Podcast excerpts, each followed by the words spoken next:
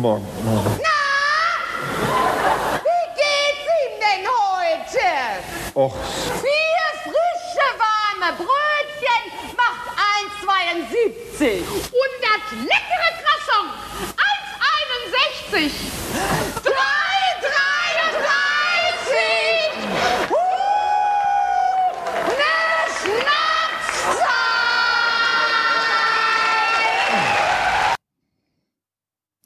Hallo und herzlich willkommen bei den Schnapszahlwissern.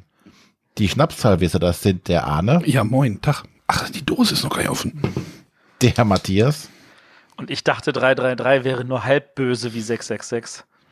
Ja, soll ich es noch kurz erklären oder? Nee, und nee. ich bin der René, bevor du was erklärst. Ja, wir reden heute über Schnapszahlen. Er macht sich die Dose Ja. auf, Apfelwein, Cola.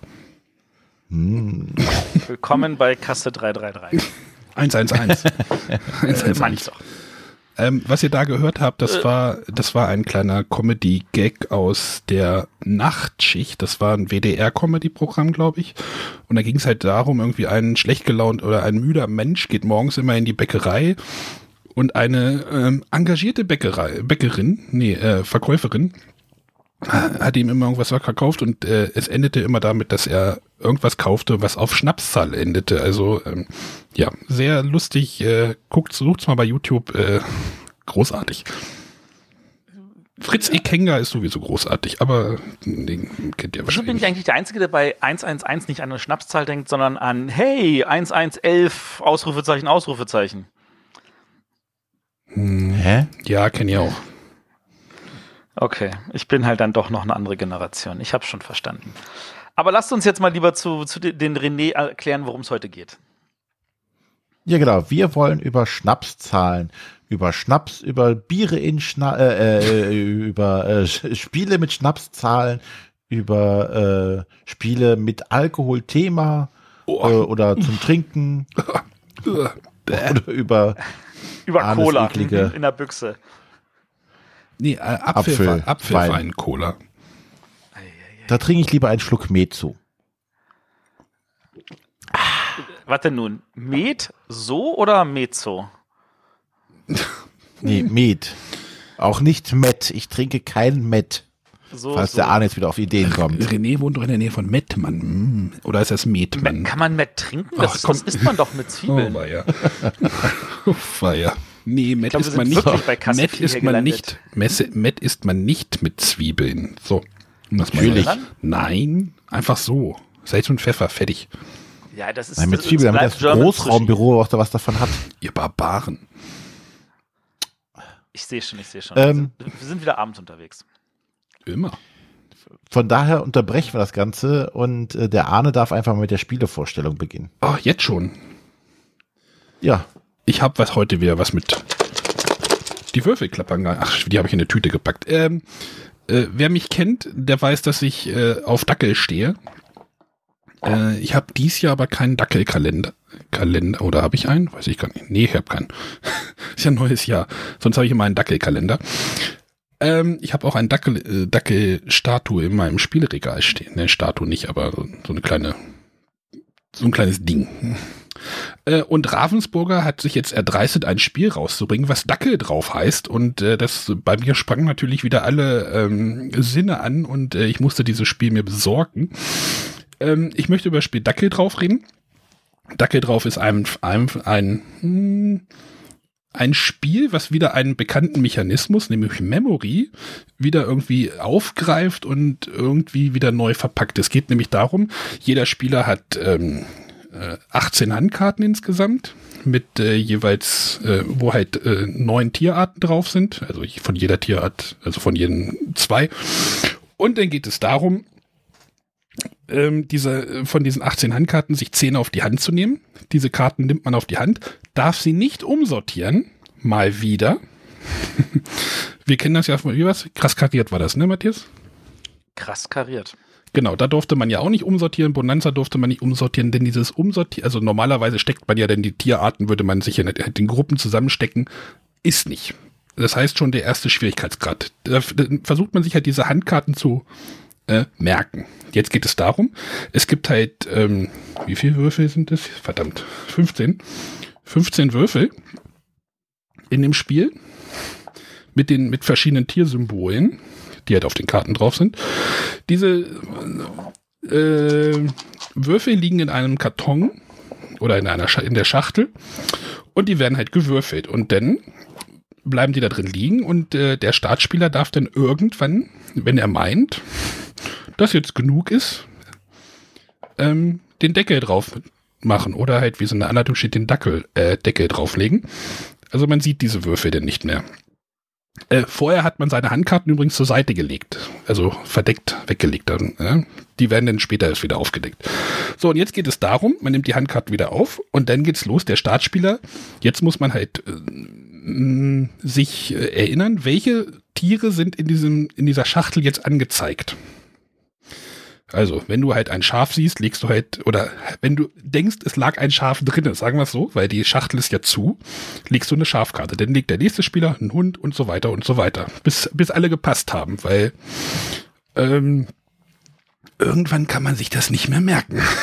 oder mir geht's so. Ich vielleicht hätte es nochmal mit der Tochter spielen sollen, vielleicht können die das besser, aber und dann geht's halt darum, irgendwann, dann wird, wenn alle gepasst haben, wird der Deckel wieder hochgenommen und es wird auf jede Karte, die richtig ist, also nach der Reihe, der, beim Startspieler wieder beginnend, äh, ein Würfel draufgelegt.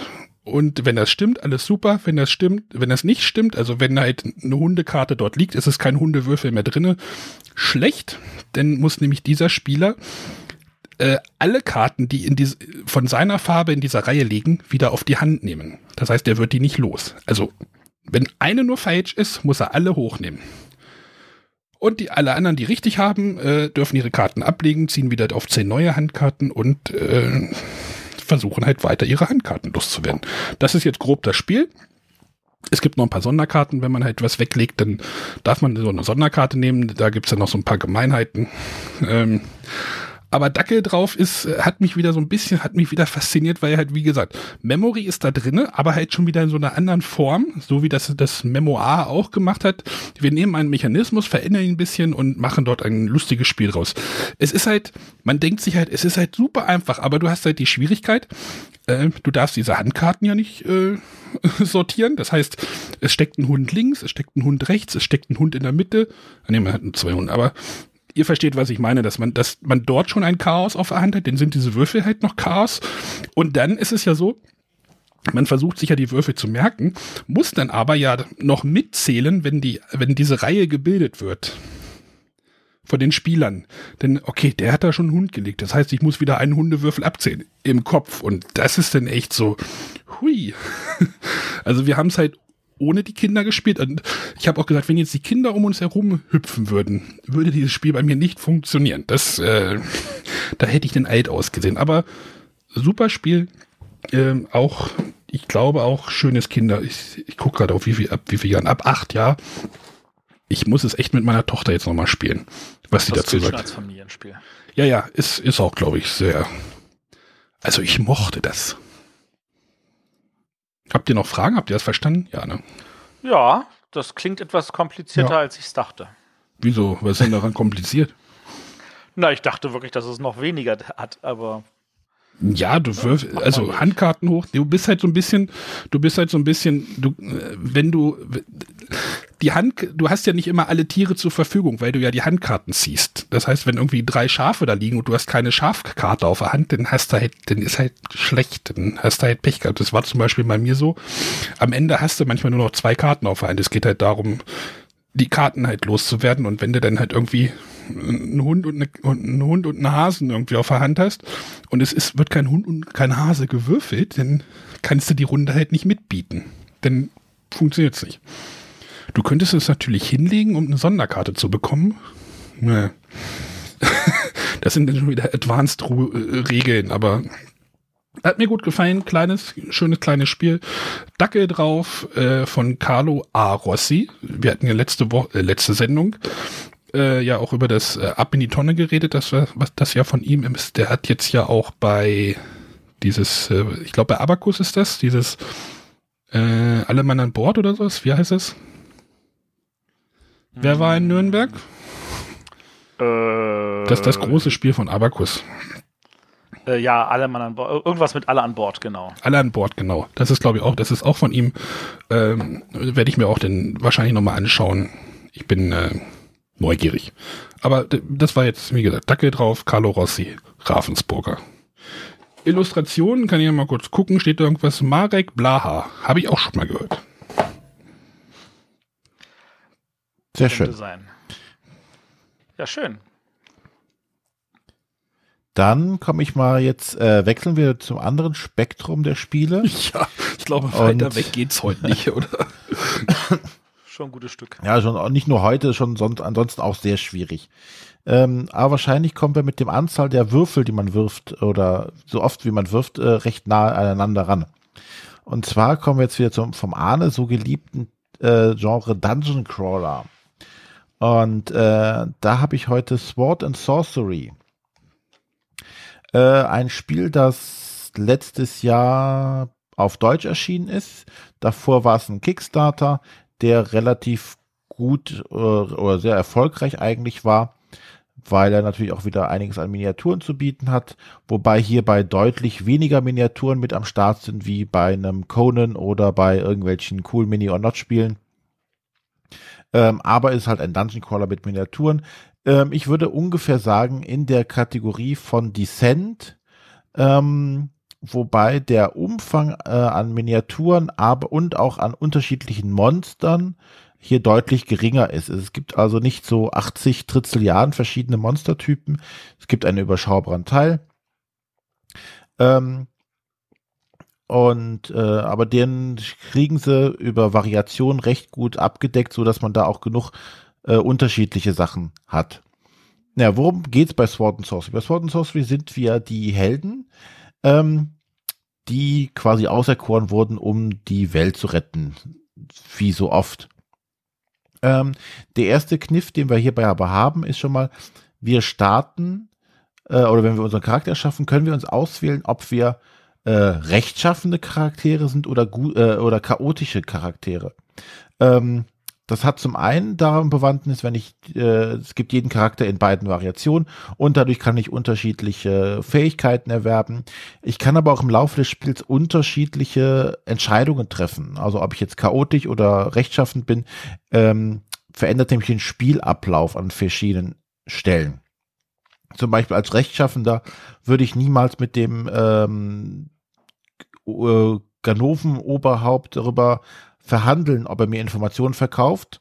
Ähm, aber als chaotischer Charakter würde ich sagen, ach ja, gut, komm, ähm, ich lasse dich am Leben, ich gebe dir ein bisschen Geld, dann sagst du mir was, bevor ich das aus dir rausprügeln muss, haben wir beide was von. Du sagst das oder das Spiel sagt das? Also ist das ein Rollenspiel? Also ist das ein freies Spiel oder wie? Nein, nein, du hast äh, Auswahlmöglichkeiten. Du kannst quasi sagen, ähm, also wenn du an einem Punkt bist, wo du eine Entscheidung treffen musst, äh, hast du verschiedene Auswahlmöglichkeiten. Und du entscheidest dich meist natürlich danach, wie du deine, deinen Charakter jetzt halt spielen möchtest. Aber du kannst jetzt nicht frei entscheiden, äh, ich mach dies und mach das, weil es gibt halt auch keinen Spielleiter hier. Ähm, ist rein äh, dann wieder gegen das Spiel, voll kooperativ. Und ähm, ja, du läufst über die äh, modularen Spielpläne, du musst Aufgaben erfüllen. Ähm, nett ist hierbei auch wieder, es gibt ein sogenanntes Buch der Geheimnisse, denn auf dem Spielplan sind verschiedene Wegpunkte, die du erreichen kannst, ähm, wo dann gesagt wird, oh, ähm, lies mal Abschnitt äh, 1.2 und dann passiert halt irgendein Story-Event, also wie man es auch Computerspielen kennt, ne? also ist da geskriptet an der Stelle, da passiert irgendwas, da taucht wer auf oder äh, irgendwer jemand verschwindet oder es passieren sonstige Sachen. Ähm, das ist so ein, ein der ganz großen Pluspunkte beim Spiel, nämlich ähm, die Story, die dahinter steht. Mhm. Während bei äh, dem aktuellen Favoriten von mir, Gloomhaven, die Story, Entschuldigung, die Story so nach und nach in den Hintergrund tritt, ist das hierbei schon so, ähm, dass du mehr und mehr reingezogen äh, wirst in die Story. Und gerade durch diese Entscheidung, bin ich jetzt chaotisch oder rechtschaffend, ähm, entwickelt sich halt auch die Story ein bisschen anders. Und ich muss gucken, ähm, wo mache ich was, wo gehe ich wie lang. Ähm, das Ganze ist äh, wieder würfelbasierend, also nicht wie bei Gloomhaven, das ja komplett kartenbasierend ist. Hier wird also viel bei gewürfelt. Und am Anfang schlägt man das Regelbuch auf, da sind unheimlich viele Seiten drin mit unheimlich vielen kleinen Regeln. Aber wenn man dann das einmal durchdrungen hat, einmal rein, sich reingearbeitet hat, läuft das Ganze nachher super flüssig. Und ähm, die, die äh, Würfel sind dann auch mit vielen kleinen unterschiedlichen Symbolen. Das finde ich ein bisschen unglücklich gewählt. Die Symbole da drauf, so, so, so merkwürdiger Kreis mit einem Blitz drin, ähm, Ruhen und sonstiges sehr klein auf den Würfeln, sehr schwer zu erkennen. Aber wenn man dann einmal verstanden hat, was los ist, lässt sich das super runterspielen. Ja, noch ein, was ich ja eben schon angesprochen hatte, die, die Monster sind jetzt nicht unheimlich viele dabei. Also, wie gesagt, in einem Descent würde ich fast sagen, sind mehr. Aber du hast hier unterschiedliche ähm, Stärken. Du hast grüne und äh, blaue und rote Monster, die hier von äh, aufsteigen sind, wieder wie, wie stark oder wie heftig sie sind. Und von diesen Rot, Blau, Grün gibt es immer zwei Varianten auch noch, so die sich ein bisschen anders verhalten. Die sind alle wieder so komplett geskriptet. Also es gibt so, so, so einen Chart, wo ich nachgucken kann, okay, wenn die äh, ein Feld von mir entfernt sind, dann machen sie dies. Sind sie weit entfernt, machen sie erst das und dann das. Wie man es bei den meisten Spielen mittlerweile kennt, so, so, so ein richtiger Programmablaufplan, den man drauf hat, den man dann einfach befolgt, was die dann machen dadurch verhalten sich diese äh, Viecher meistens relativ intelligent und äh, sind auch meistens schwer zu handeln dann.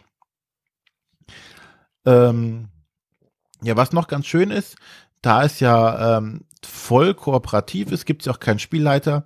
Und bei den meisten Dungeon Crawler hast du ja das meiste das Problem, okay, du baust es auf und siehst schon, wo die Gegner sind. Hierbei ist es ganz nett gemacht. Es gibt sogenannte Schattentoken. Da stellt man sich am Anfang so einen Pool zusammen. Und das sind dann ähm, Mal ein Monster, mal zwei Monster, aber manchmal gar kein Monster. Und da muss man jetzt quasi diese auf dem Spielplan verteilen. Und wenn du in einem bestimmten Bereich bekommst, wird halt so ein Token umgedreht. Dann erfährst du erst, welches Monster oder wie viele Monster kommen. Und dann wird aus dem Kartenstapel gezogen, welche Monster denn jetzt da erscheinen. Ähm, das äh, macht es relativ spannend, weil du halt nie weißt, wer kommt. Und durch diese Ereignisfelder, die du noch hast, wo dann noch was passieren kann, wo du halt weißt, okay, jetzt öffnet sich da hinten die Tür und da ähm, kommen jetzt auch einfach schon mal drei Gegner raus und so weiter. Also da gibt's unheimlich viel und es macht richtig Spaß, wenn man einmal drin ist in der Geschichte, da weiterzuarbeiten. Es ist gar nicht so einfach stellenweise, da werden einem schon äh, mächtig Brocken in den Weg gelegt, aber äh, das ist auf einem sehr netten und angenehmen Niveau. Du kannst auch sterben als Charakter und startest dann an so einem Sp Speicherpunkt in Anführungszeichen wieder. Also sehr viele Elemente aus so Computerspielen findet man da wieder, die da gut aufgegriffen wurden und sehr gut umgesetzt wurden. Ja, das so äh, in aller Kürze. Noch Fragen, Kienzle? Was ist denn jetzt der USP, also der Unique Selling Point? Also ist, ist, für dich, ähm, ist für dich, wenn es schon keinen Spielleiter gibt, ist das schon für dich ein Pluspunkt? Also das, dieses Weil du, äh, du, betonst, du betonst das halt immer gerne wieder. Wenn, wenn es halt kein Spieleleiter wird, dann habe ich das Gefühl, dass, äh, dass das für dich so ein Punkt ist, den du halt positiv bewertest. Ja, mein Problem ist meistens bei den Spielen mit Spielleitern, das fällt da meistens auf mich zurück. Ja, kenne ich. Ne, also ich, ich bin da nie derjenige, der mal in die äh, Rolle der, der Helden schlüpfen kann, sondern ich bin immer der Depp, der äh, den Spielleiter, also die ganzen Bösen, der wahrscheinlich auch meistens den größten Aufwand hat, alle Monster gleichzeitig zu spielen, einen Überblick zu behalten, wer wo was macht. Und deswegen finde ich es gerade bei den Dungeon Crawlern immer sehr schön, wenn die es hinkriegen, dass es schön ohne Spielleiter läuft, ist ja auch so momentan der Trend. Das wird ja immer weniger, dass da ein Spielleiter benötigt wird, beziehungsweise Oder sie drehen es ganz, macht's ja so. Sie, sie drehen es jetzt ganz um. Mit, mit dem Alone, was jetzt irgendwie kommt. Ja, aber ist. das ist dasselbe Prinzip. Das ja, aber das Spiel ist auch wieder einer, ja, gegen, einer gegen viele. Aber der Spielleiter ist ja denn der, naja, das ist ja was anderes. Einer gegen viele finde ich halt schwierig immer. Weil der eine, der alleine spielt, hat halt immer der sehr halt, viel zu managen. Ja. Mhm. Ja. ja. Ähm, aber wir, der Hauptunterschied, äh, denke ich, ist hauptsächlich durch diese Auswahl der, des, äh, der Ausrichtung der Charaktere und dadurch die, die entwickelte Story, die auch sehr schön da in das Spiel rein verzahnt ist. Also das hat uns sehr viel Spaß gemacht. Gut, dann noch schnell die Eckdaten. Das war Sword and Sorcery. Ähm, von Simone Ramono und Nunzio Surase. Italiener. Von Ares Games, ähm, auf Deutsch halt von, von Asmodee. Ähm, und ich hoffe, also es, wie gesagt, das war ein Kickstarter, sind auch schon die ersten Erweiterungen rausgekommen. Ich hoffe mal, dass äh, die auch den Weg in die deutsche Übersetzung finden, weil das das Spiel hat Potenzial, dass man da noch mehr rausholt. Und ist auch so ausgelegt. Ja, wie sie, ob die Deutschen, äh, ob das, das Deutsche dann immer schafft, alle Erweiterungen, ist ja leider nicht immer sicher. Also ich bin jetzt tatsächlich Ja. verwundert, weil ich äh, irgendwie eigentlich ein, tatsächlich ein anderes Spiel erwartet hätte. Warum? Ich weiß nicht. Also ich, ich dachte wirklich, dass ich hätte nicht gedacht, dass tatsächlich da in dem Sinne so ein so, so gefühlt klingt das einfach äh, anders, das Spiel. Was erstmal was Positives ist. Für Ja, mich, für mich Was klingt's hast du denn nicht, erwartet? Für mich klingt's nicht anders, aber ja. Äh, Ich habe tatsächlich eher äh, was so, ähm, also ich hätte ich hätte tatsächlich äh, eher so 0850er erwartet. Aber Nee, das ist tatsächlich nicht. Also es ist, ähm, also wie gesagt, momentan so Gloomhaven ist momentan so schon die, die Nummer eins mit, aber ähm, es ist gut. definitiv über, ähm, über Descent-Niveau und äh, also tendiert schon Richtung oberes Feld, das Spiel. Also das hat uns sehr viel Laune gemacht. das klingt spannend. Gut, dann darf jetzt der Matthias. Jetzt darf der Matthias. Der Matthias, der sagte sich so, während ihr irgendwelche hübschen Spielchen vorstellt, könnte ich ja mal was Hübsches vorstellen. Und ähm, habe dann nach einer Rücksprache vorgeschlagen bekommen, ich sollte doch mal Vikings Gone Wild vorstellen. Ähm, Vikings Gone Wild ist ja so ein, nennen wir es mal, typischer, mh, was ist das richtige Begriff? Deckbilder. Ja, Deckbilder heißt das Ganze. Deckbilder trifft's, genau. Ähm, bei Vikings Gone Wild äh, haben wir erstmal eine relativ große Auslage, ein Riesenbrett, um da lauter Kartenstapel drauf abzulegen.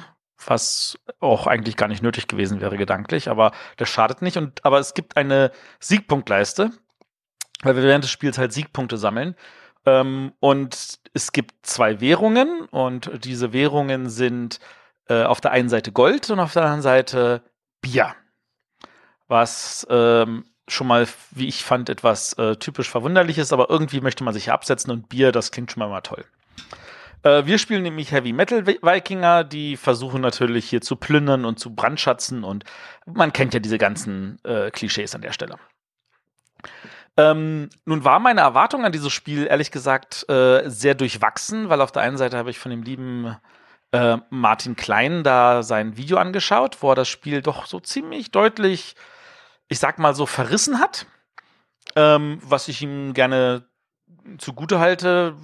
Ähm, aber es hat natürlich schon ein bisschen verwundert und dann haben wir das auf den Tisch gebracht und haben festgestellt, ach nö, eigentlich funktioniert das sehr, sehr gut. Ähm, es hat ein paar Sachen, wo ich glaube, da wurden Sachen nicht zu Ende gedacht. Aber äh, es hat auch viele Elemente, die ich jetzt mal tatsächlich als was neu betrachten will, weil ähm, zwei Kartenstapel zu haben, also zwei Ka- Kartenwährungen zu haben, ist jetzt nicht so neu. Es gibt Karten, die kann man nur mit der einen Währung kaufen, Karten, die kann man nur mit einer anderen Währung kaufen. Ähm, was es äh, hier unter anderem gibt, ist, ähm, wir versuchen die Siegpunkte dadurch vor allem zu sammeln, dass wir äh, Gebäude bauen. Und da gibt es zum Beispiel Gebäude, die unsere, uns auch diese Währungen beschaffen, die also jede Runde da irgendwie was generieren. Also es gibt eine Fabrik, die Gold herstellt, eine andere Fabrik, die Bier braut. Ähm, es gibt auch Gebäude, wo wir diese Währungen, die produziert wurden, äh, dazwischen speichern können, sodass wir sie nicht diese Runde ausgeben müssen, sondern nächste Runde dadurch umso mehr haben, um auch teurere Karten schneller kaufen zu können. Ähm, dazu kommen Karten, die ähm, relativ günstig sind und so irgendwelche spannenden Einmaleffekte haben.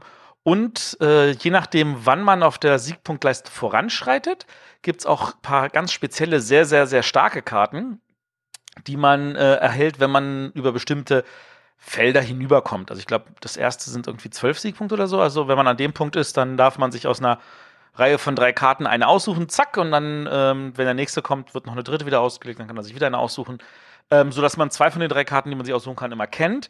Ähm, aber darauf spielt man jetzt, würde ich sagen, nicht. Also man, man sagt nicht, oh, ich darf jetzt keinen Siegpunkt machen, weil die Auswahl scheiße ist, sondern äh, man nimmt einfach, was da ist, weil irgendwie sind sie dann doch alle gut. Äh, man kann natürlich noch ein paar äh, Wikinger anheuern, die besonders stark sind, um zu kämpfen, weil diese Gebäude, die ausliegen von den Mitspielern, die kann man auch angreifen. Und dem Mitspieler hat das jetzt erstmal keinen Schaden. Also der sagt sich, okay, du hast mich angegriffen, dann kann der andere mich nicht angreifen und ich kann dich aber auch zurück angreifen oder ich greife den anderen an oder was auch immer. Aber es diese Gebäude, wo man diese Rohstoffe lagern kann, da kann man welche verlieren an den Mitspieler. Was jetzt aber auch kein Weltuntergang ist. Und ähm, das würde ich sagen, ist schon so mehr oder weniger fast der Unique-Punkt. Also du hast halt auf der einen Seite diese Gebäude, man greift sich gegenseitig an, ohne dass man sich wehtut.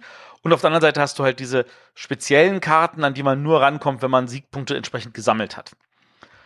Und damit ist das ein relativ einfacher Deckbauer, der nicht wehtut und der gut funktioniert. Und was man bei dem Spiel sofort merkt, da ist viel, viel natürlich Erweiterungspotenzial, ist halt ein Deckbilder. Und äh, ein Blick äh, auf Boardgame Geek hat mir auch gesagt, ja, es gibt auch schon vier oder fünf Erweiterungen. Ich glaube, zwei oder drei gibt es sogar schon auf Deutsch. Eine habe ich, eine hab ich auch schon gespielt. Eine hattest du schon gespielt, ah. D das ähm, war die erste Partie sogar gleich mit Erweiterung. Ah, also es gibt wohl irgendwie die Gilden, es gibt irgendwie Kampf der Elemente oder so. Ja, Rag Ragnarök hieß sie, glaube ich. Hieß sie Ragnarök? Ragnarök, ja, also man sieht, es gibt da schon einiges. Ragnarök, das hatten wir, da empfehle ich den Podcast, den Korax Games Podcast. Ich weiß gar nicht, oder war September, das? Ja. Ähm, äh, Ragnarök macht ja aus dem Spiel ein kooperatives Spiel, in dem es darum geht, so Thunderstone-like äh, eine Reihe von Monstern wegzuklopfen. Was hört euch hört euch den Podcast vielleicht an. Ja, man muss natürlich kooperativ mögen. Ja, es, es, es fehlen dann halt Elemente, also diese, diese Errungenschaften oder wie heißen die in dem, in dem Grundspiel, die fehlen, fallen, fallen da, glaube ich, komplett weg oder irgendwie sowas. Ähm, es, es, ähm, aber es bietet jetzt auch nichts irgendwie äh, bahnbrechend Neues, ne? Es will nichts, es, es bietet nichts bahnbrechend Neues. Ähm, das weiß ich nicht, ob es das überhaupt will. Ähm, wie gesagt, wir hatten Spaß daran. Ähm, muss man das haben, wenn man irgendwelche anderen Deckbilder hat? Das ist eine Frage, die ich auf Anhieb eher mit boah, wahrscheinlich nicht beantworten würde. Du bist ja so ein Deckbauerfreund. Ich hab, wir haben das ja schon mitgekriegt. Ja, na, ich, es gibt ein paar Deckbauer, die ich wirklich gut finde. Äh, Time of Crisis. Ähm, es gibt so ein paar Spiele, wo ich den Deckbauelement wirklich grandios finde. Also Rococo ist ja nicht wirklich mein Spiel, aber das, das Deckbauelement finde ich eigentlich grandios. Ähm, ich finde auch das Deckbauelement bei äh, Mombasa wirklich, wirklich grandios. Ähm, das ist aber natürlich, also da ist natürlich deutlich mehr, sage ich jetzt, Innovation in dieser Mechanik drin, als es bei, bei, Vikings Gone Wild ist. Es ist aber, das ist das, was ähm, meine Mitspieler hier zum Beispiel angezogen hat, war dieses poppig, bunte Comic-Wikinger-Thema. Ja. Und ich finde die Ausstattung sehr nett. Also du hast ja so kleine Bierfässchen, war das, war das so, ne? Oder war es nicht? Also in der Version, die ich in, in, in Merseburg gespielt habe. Ja, du hast, du hast so kleine, also das, das Material ist sehr, sehr schön. Du hast halt wirklich so, so Holzbierfässer und genau. Holzgoldbarren und so. Da könnte man sich auch wieder übers Handling beschweren, aber ähm, es macht dann trotzdem was her auf den Tisch. Äh, und, definitiv. Und der Kampf ist halt, ähm, man denkt so, man ist jetzt, jetzt gibt's auch für Omme, man tut dem anderen Spieler aber nicht unbedingt weh, sondern der Kampf ist ja eher nur ein Plus für dich. Ja, du kannst genau. diese, diese Rohstoff, du kannst ein bisschen was klauen, aber ja, nächste Runde kommt er dann und macht es gleich. Also. Aber also ich meine, die Frage ist natürlich wirklich, also wird das jetzt, haut das jetzt ein Dominion-Spieler um? Wahrscheinlich nicht. Und das ist vielleicht auch das, ähm, natürlich, wo dann ein Martin Klein sagt, das Spiel ist halt doof, weil es halt nicht genug Neues bietet.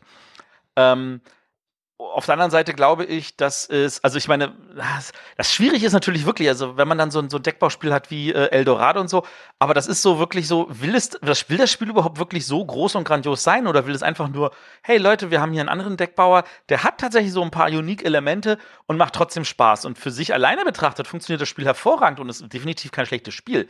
Und ich glaube wirklich, man braucht diese Erweiterungen, um aus diesem Spiel dann mehr rausgeholt zu haben. Und da bin ich tatsächlich neugierig. Also ich würde tatsächlich ein paar von den Erweiterungen gerne spielen Gab's wollen. in der Spieleschmiede nicht auch noch mal einen neuen? Äh, Ja, das ist, glaube ich, gerade eine von denen, also wie gesagt, das sind ja irgendwie fünf, sechs Erweiterungen. Eines davon, glaube ich, auch aktuell gerade irgendwie unterm Strich. Ähm, äh, wenn mich also einer fragt, so, hey, hast du Bock auf das Spiel, würde ich jederzeit Ja sagen. Das ist, das ist so vielleicht die, das, das, was ich da geben würde. Damit man so das einschätzen kann, wo ich es sehe. Also da würde ich nicht überlegen, da würde ich sofort Ja sagen. Bei einem Dominion würde ich, würde ich erstmal nicht sofort Ja sagen, weil ich Dominion an der Stelle tatsächlich etwas langweiliger finde. Ach so, siehst du, das ist nämlich noch eine Kleinigkeit bei Vikings Gone Wild. Man spielt nicht nacheinander seine Züge runter, sondern es wird Ganzes in Runden eingeteilt. Das heißt, in Genau, einer ja. Runde macht zwar jeder seinen Zug, aber dann gibt es so eine Rundenende-Geschichte.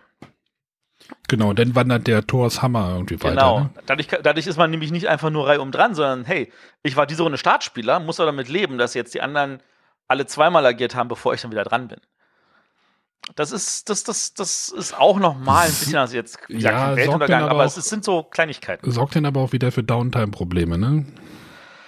Ähm, ich würde es nicht mit fünf Leuten spielen. Geht es überhaupt mit fünf? Ich glaube, es geht nur bis vier. Oh, mit Ähm, Erweiterung bestimmt. Also zu dritt war das jetzt, finde ich, kein Problem. Aber kooperativ klingt wiederum spannend. Ich meine, es gibt ein paar kooperative Deckbilder. Die meisten haben es nie nach Deutschland geschafft. Zum Beispiel das von Harry Potter. Ähm, die, die es gespielt haben hier in Deutschland, fanden das eher so, mhm. Die in Amerika geht das ja ab wie Sau. Ähm, da bin ich auch neugierig. Ja, hier Ja. das Aeons End. Das Eons End. Ja, gut, also das ist natürlich nochmal eine andere Klasse. Da warte ich jetzt darauf, dass es dann irgendwann mal der Kickstarter ausläuft und geliefert wird. Ihr seid live dabei, wenn Matthias wieder ein neues Spiel bei Kickstarter heute kauft. Nee, nee, nee, habe ich heute nicht vor. Ja, mal warten wir mal ab. Wa- oh, oh, der, der Arne hat irgendetwas auf Kickstarter, was er heute in der Sendung empfehlen möchte. Was? Ja, Nein, nein, nein, nein. Nein, nein, nein, du ich, ich, ich, ich als Crowdfunding-Experte hier. Äh, Genau. Also, aber das war jetzt, ähm, wenn ich mich nicht irre, und wir wissen ja alle, ich irre mich nie, das war Vikings Gone Wild, erschienen bei Korax Games. Und äh, lasst mich nicht lügen, hier irgendwo habe ich doch auf der Schachtel auch den Autor stehen. Äh, der, Aut der Autor ist Julien Vergonjon. Habe ich bestimmt falsch ausgesprochen, es tut mir leid. Ähm, äh, das klingt für mich auf Anhieb französisch. Ich gucke jetzt nicht nach. Äh, und die Illustrationen, die witzigen, für Leute, die so Comichaftes natürlich mögen, sind von Matthäus Komada. Bin ich mir unsicher. Ist übrigens im Original von Lucky Duck Games. Ähm, falls der Verlag irgendwie den Leuten noch was sagt. Nö. Nö. Nö. Lucky Ducks Games sind die mit dem Chronicle of Crime, was gerade auf Kickstarter läuft. Natü natürlich muss er dazu was sagen. Natürlich, das Chronicles of äh, Crime ist äh, so ein, so ein äh, wie hatte das der Krimi-Master genannt? So ein, so ein Art Time-Stories-Ersatz mit funktionierender App-Einbindung. Aber es war nicht das Buch, ne? Nee, nee, nee, das ist nicht das Buch. Das ist, das ist mit Karten, glaube ich. Ja, schöne Grüße, Stefan. gehört. Wenn du das nächste Mal in Göttingen bist, darfst du dich auch gerne mal irgendwie vorher Bescheid sagen. Genau, der Arne will auch mit dir spielen. So ist das nämlich. So, Gut, bevor der Arne geklärt. weint, ähm, kommen wir jetzt mal zur Frage der Woche. Ja. Und äh, da müssen wir heute gar nicht groß äh, die Frage vorlesen, denn wir haben wieder einen Audiokommentar bekommen. ja, sehr löblich Audiokommentar kriegen die Fastlane. Und René, du, René und ich lehnen uns jetzt zurück, weil die geht nämlich eigentlich an Matthias. Und dann Hallo Bretterwässer, hier ist der Markus. Ich habe gerade eure Top 10 Folge mit den Reprints gehört, beziehungsweise angefangen zu hören und da hat der Arne Rajas of the Ganges vorgestellt. Da das Spiel aktuell ja nicht verfügbar ist, hätte ich mal eine Frage, die vermutlich am besten der Dark Pact bei euch beantworten kann und zwar folgendes. Spiele wie Rajas of the Ganges oder Azul ähm, kommen raus sind aber dann relativ schnell vergriffen und es dauert halt wieder, bis die nochmal neu gedruckt werden. Die Frage ist jetzt, woran macht ein Verlag fest, wie viele Einheiten er in einer ersten Tranche drucken lässt? Denn äh, wenn ich mir gerade Rajas of the Ganges als Beispiel nehme, äh, Autoren sind die Brands, die sind im Moment relativ weit oben, nicht zuletzt durch ihre Exit-Spiele. Sprich, äh, mit einem gewissen Erfolg ist da durchaus zu rechnen, gerade wenn es ein Worker Placement-Spiel ist, was ja in Deutschland, glaube ich, noch sich ganz gut verkauft. Also die Frage an Matthias, so hauptsächlich, woran macht ein Verlag fest, äh, wie viele Einheiten ich drucken lasse, sodass ich zumindest mal in einer ersten Tranche auch ausreichend ähm, Kunden beliefern kann, was ja so gefühlt aktuell gar nicht der Fall ist. Danke und macht weiter so. Moment, ich, ich kenne eine Antwort. Ich kenne eine Antwort. Ich kenne eine Antwort. Oh ja. Ich empfehle da einen, einen englischsprachigen Podcast, der heißt So You Wanna Go to Germany. Du Arsch! Die Folge habe ich nämlich geschnitten, da wurde nämlich auch über, über Stückzahlen geredet. Aber Matthias, jetzt äh, Weißt du auch noch, was ich da gesagt habe? 2 bis 3.000. Ja, für den deutschen Markt. Ja, ja, für den deutschen Markt. Ja, ja. Und jetzt, jetzt, jetzt, äh, wenn man natürlich von Rajas of the Ganges redet, ist es natürlich schon so. Ähm, also fa- fa- fangen wir das Ganze mal vom anderen Seite an. Ähm, Ach so, normaler, vielleicht sollten wir kurz den Witz nochmal erklären. Matthias hat ja mit dem Ben zusammen, äh, Entschuldigung, ähm, Ja, mach ruhig. ihr macht ja noch einen englischsprachigen Podcast, äh, in dem ihr halt den deutschen Markt so ein bisschen für die fürs internationale Publikum mal erklärt. So, jetzt darfst du. Genau. Ähm, also es ist so, dass äh, wenn man nur den deutschen Markt betrachtet, dann ähm, kann man manchmal mit 500 besser liegen als mit 1000 und manchmal mit 5000 besser liegen als mit 1000. Es ist einfach nicht abschätzbar. Es ist ein viel großes, ein sehr, sehr großes Glücksspiel. Ähm, es ist so, wenn jetzt Rajas of the Gangs ist ja ein Spiel, das nicht einfach nur für Deutschland produziert wurde, sondern was natürlich auch international mit Partnern gemacht wurde. Der Partner für, äh, bei Huch war jetzt in diesem Fall für USA zum Beispiel R&R Games. Ähm, das ist so, man hat diese, man hat die Regeln, man hat äh, das Projekt. Äh, jeder muss einfach selber seinen eigenen Markt einschätzen und dann muss jeder sagen, "Ah, was schätzen wir denn? Und da hat Huch natürlich so gesagt sich, ja, das ist vielleicht ein äh, Inka und Markus Spiel. Wir haben davor auch Turia mit denen gemacht. Ähm, wir haben andere Spiele, die genau für diese Zielgruppe gehen. Wir haben ein Gefühl dafür, so und so viele Spiele werden davon verkauft. Und dann kann man hoffen oder bangen und man möchte diese Zahl nicht zu hoch ansetzen, weil man natürlich nicht ein Jahr lang auf irgendwelcher Ware sitzen möchte. Man möchte es auch nicht zu niedrig ansetzen, weil man natürlich genau diese Situation, die man jetzt hat, nicht haben möchte, dass es gleich ausverkauft ist. Aber da, das ist ein reines Ratespiel zum Teil. Und dazu kommt noch, dass auch geschaut werden muss, wie viel kann die äh, Druckerei produzieren. Ähm, und da ist nämlich ein ganz, ganz spannender Fall bei Rajas of the Ganges. Da sind nämlich verdammt viele Würfel drin. Ähm, ich erinnere mich im Jahr 2012. Da war ja Las Vegas nominiert und hatte ja verloren, ganz knapp. Äh, gegen Kingdom Builder. War das 12? Das war 12. Und da war es ja auch so, dass ähm, natürlich auf einer Seite alle traurig waren, äh, gerade von der Lea und Ravensburger Seite und auch von Heidelberger, die damals den Vertrieb dafür hatten, ähm, weil sie der Meinung sind, dass das eigentlich in deren Augen natürlich das bessere Spiel ist und das, was es eher verdient hätte, äh, Spiel des Jahres zu werden. Auf der anderen Seite waren natürlich ein paar Leute auch, haben auch gesagt, so, wenn das Spiel des Jahres geworden wäre, dann hätten sie nicht gewusst, ob sie überhaupt genug produzieren können für den Weihnachtsmarkt, weil da sind ähm, 5 mal 8, 40 Würfel drin und die in ausreichender Stückzahl schnell genug herzustellen, äh, in dieser Qualität und in der Schachtel und dann alles rein, ähm, das ist auch alles, das ist eine Zeitfrage. Also, was Rajas of the Ganges hat, sind halt diese Menge von Würfeln. Und ähm, ja, Würfel sind ein Pfennigprodukt, was man in tausendfacher Auflage herstellt, aber natürlich müssen sie genau in der Form, in der Farbe, in der Quantität hergestellt werden und äh, die müssen auch alle mehr oder weniger gleich sein und dann auch nur für dieses Spiel dann zur Verfügung stehen. Und das kann tatsächlich ein zusätzliches Nadelöhr sein. Ähm, von da aus gesehen, ähm, ich bin mir sicher, das wollte keiner, dass das Spiel so schwer, äh, lange nicht zu kriegen ist. Ähm, es ist an dieser Stelle passiert. Ich vermute, es liegt an den Würfeln, ähm, aber das ist natürlich auch alles geraten. Also, äh, aber ähm, ich bin mir sicher, also äh, anderes Beispiel, um jetzt nochmal auf Essen zu kommen. Ähm, wie viele äh, Exemplare von einem Spiel verkauft man in Essen? Ähm, und da sagt man sich so, naja, wenn man niedrig ansetzt, so 100 oder 200 oder auch vielleicht mal 500. Wenn man hoch ansetzt, geht man auf 1000 oder 1500. Und dann verkauft so eine Edition Spielwiese von Cottage Garden zweieinhalbtausend. Das war weit jenseits dessen, was man je erwarten konnte und überhaupt nicht realistisch, äh, dass das passieren wird.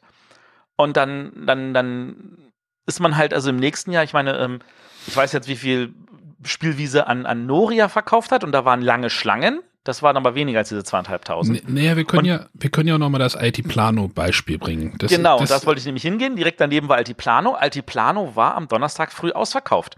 Wie viel hatte er dabei? 1000. ja, Hätte er das- gedacht, dass er die 1000 sofort verkauft? Nein. Hätte ich gedacht, dass er 1000 Stück verkauft? Nein. Ja. Hätte ich mehr als 1000 mitgebracht? Nein.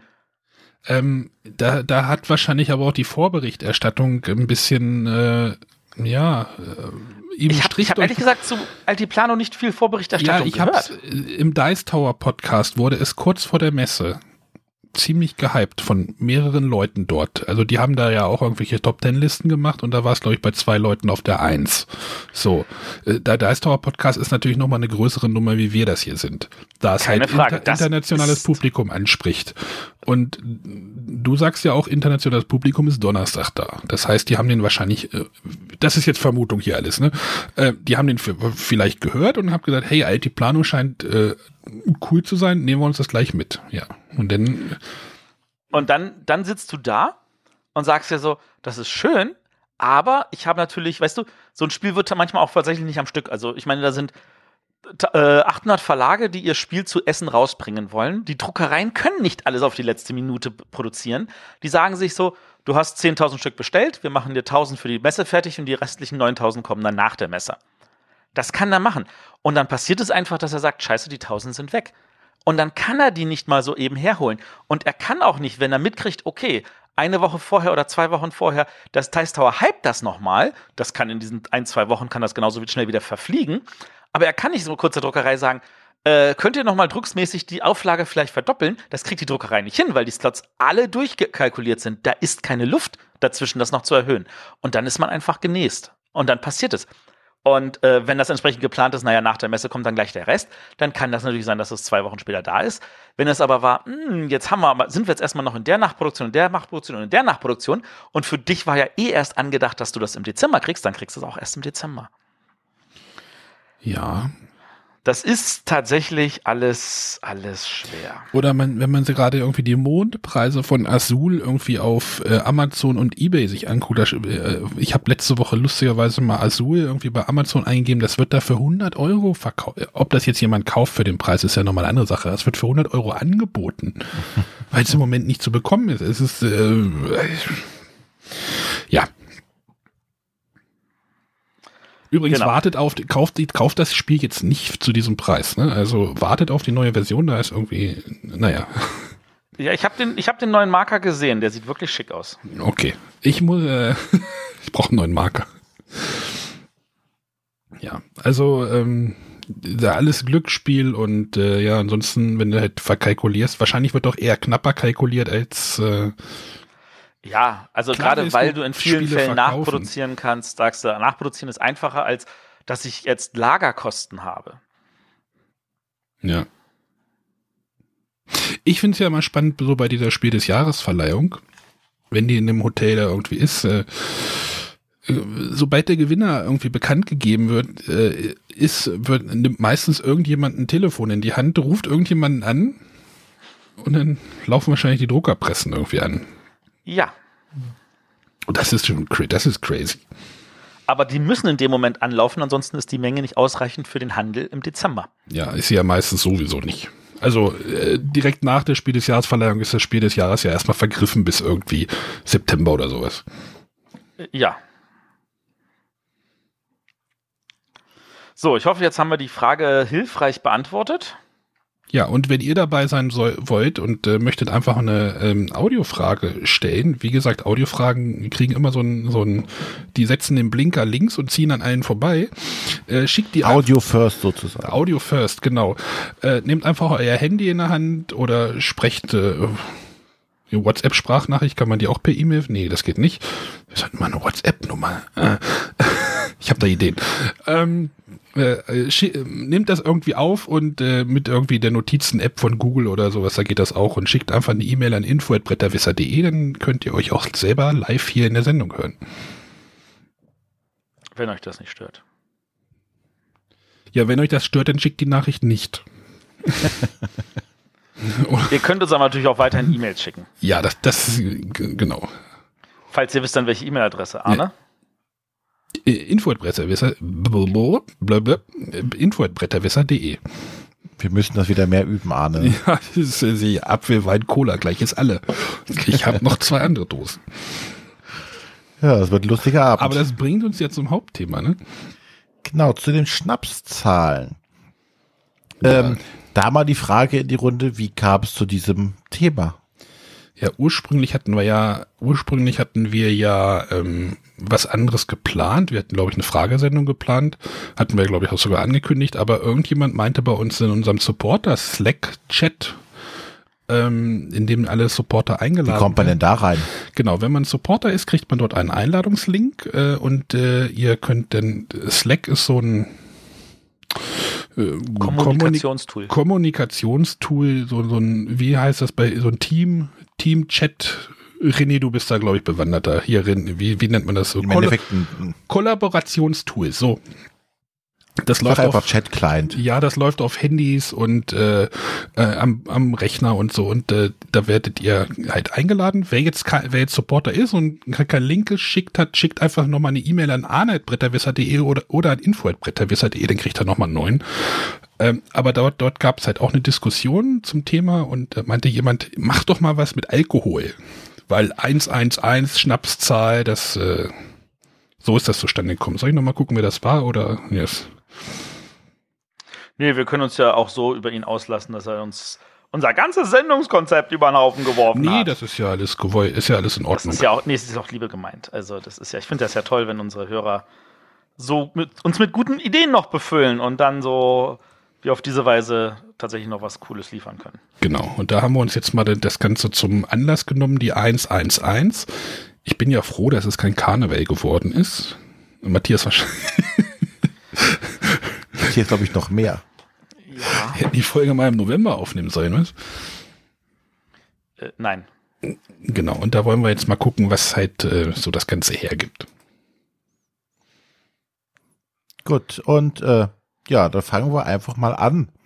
Und ähm, wir haben jetzt hier so ein paar Gruppen uns ausgedacht, beziehungsweise der Matthias hat sich so ein paar Gruppen ausgedacht, wie man so Spiele, die irgendwie was mit Alkohol, Schnapszahlen oder sonstiges zu tun hat, äh, aufgestellt. Und da haben wir als erstes, fangen wir mal an mit Spiele, wo es um das Trinken oder um den Alkohol geht. Und ähm, da habe ich jetzt durch die Liste geguckt und jetzt kann ich, wie der Matthias, äh, wie der Arne eben sagte, mich beruhigt zurücklehnen, weil von den Spielen, die da auf, die da drin stehen, kenne ich gar keins.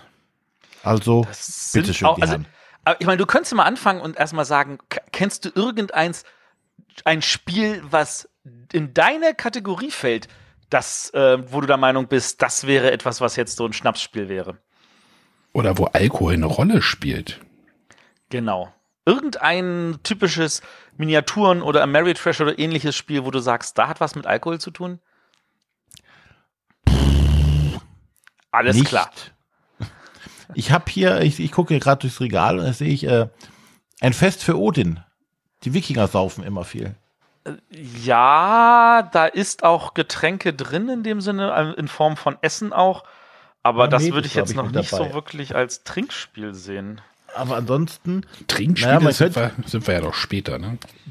wenn ich mich noch weiter umgucke, also ganz, ganz, ganz ähm, weit entfernt, Potion Explosion. Wenn man so Tränke trinkt, kann das auch mächtig in die Rübe gehen. Doch, ah, noch eins habe ich, sehe ich gerade. Äh, The Dragon and Flaggen. Da Ah, ja, das, das, das, ist, das ist ja ein Prügelspiel. aber in Genau, der Kneipe, aber in der oder? Kneipe mit Bier. Da kann man auch, glaube ich, mit Bierkrügen hauen. werfen. stimmt. Und Tische umschmeißen. Ja, aber sieht schlecht aus bei mir.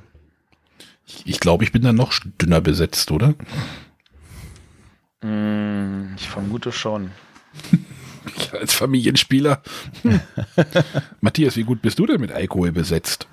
Also mit, äh, de, also die Spiele, die hier stehen, die habe ich fast alle. Ja, das lässt ja mal tief blicken. Na, ich habe mal aufgeschrieben, was ich im Regal habe oder beziehungsweise was ich kenne oder was ich mal im Regal hatte. Ähm, und da ist mir, also, kommen, erklären wir noch mal kurz die erste Kategorie. Die erste Kategorie, äh, ich habe, wie gesagt, vier Kategorien mir mal überlegt.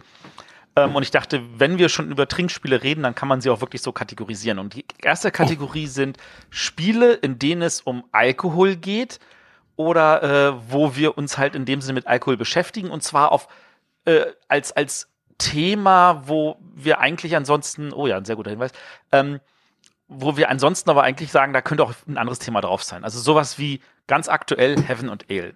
Wir sind irgendwelche Mönche im Kloster, wir brauen irgendwelche Bier, wir sammeln diese verschiedenen Zutaten, äh, wir bauen die bei uns an und dann am Ende gibt es einen interessanten Wertungsmechanismus. Äh, bitte, was für ein Mechanismus? Wertungsmechanismus? Hast du interessant gesagt? Äh, ja. ja. Wenn du das so sagst. Ich, ich habe ja über Heaven und Ale letzte Woche, äh, vor zwei Wochen genau. kurz drüber geredet. Aber es äh, hat das viel mit Alkohol zu tun? Ich meine, du hantierst so ein bisschen mit dem mit der Gerste und dem Hopfen. Aber ganz ehrlich, Wasser. das trifft auf sämtliche Spiele in dieser Kategorie zu. Haben die wirklich viel mit Alkohol zu tun? Ich habe jetzt da noch solche schönen Spiele, also ich meine, du hast noch ja, dazu geschrieben, nein, wir, Fürstenfeld. Nein, lass uns doch nicht jetzt alle verbraten hier. Ach so. Ja, ich meine, ich, mehr als aufzählen würden wir eh nicht, weil ähm, es ja eher um die Kategorie geht. Ja, aber. Ja, aber äh, man hantiert aber? ja schon so ein bisschen. Ja, ich überlege jetzt gerade, ob meine, ich versuche meine Aussage zu verifizieren oder zu negieren. Hm, ja, Heaven und Ale ist schon. Ja, man, man versucht halt Bier zu brauen mit Hilfe von Mönchen und Keller, Kellermeister, hieß der so? Ja, nee. Schöpfmeister, nee, Schöpfmeister, nee, aber hier der. Das würde ich aber schon genau als so ein Spiel bezeichnen, das genau in diese Kategorie fällt. Bier als Rohstoff oder als Endprodukt in einem Spiel. Als Endprodukt. Also du musst ja das Bier ja. brauen. Also du hast halt also, da drei Rohstoffe und dann. Nehmen wir mal Fürstenfeld. Bei Fürstenfeld versuchst du auch zu gucken, dass du die richtigen Zutaten kriegst. Du versuchst da deine deine Brauerei aufzubauen und am Ende das Ganze auch noch gewinnbringend zu verkaufen. Und da sind wir tatsächlich an einem Punkt, und Heaven and Ale nimmt sich da raus, aber fast alle von diesen Spielen sind eigentlich so diese typischen Handelsspiele, wo du versuchst, Waren sinnvoll und gewinnbringend an den Mann zu bringen und zusätzlich aber vorher die Rohstoffe selber ranzuzüchten.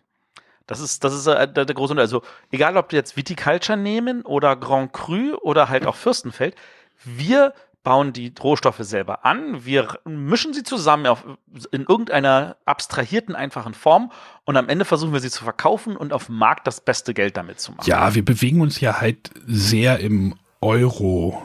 Spielbereich, also im klassischen, genau. ich, ich schiebe ein Klötzchen dahin und kriege ein anderes Klötzchen daraus. Da habe ich später im Rückblick auch noch ein paar Aussagen dazu, die äh, sehr zum Nachdenken nochmal anregen. Also ich verweise nochmal auf den Rückblick nach dem Outro.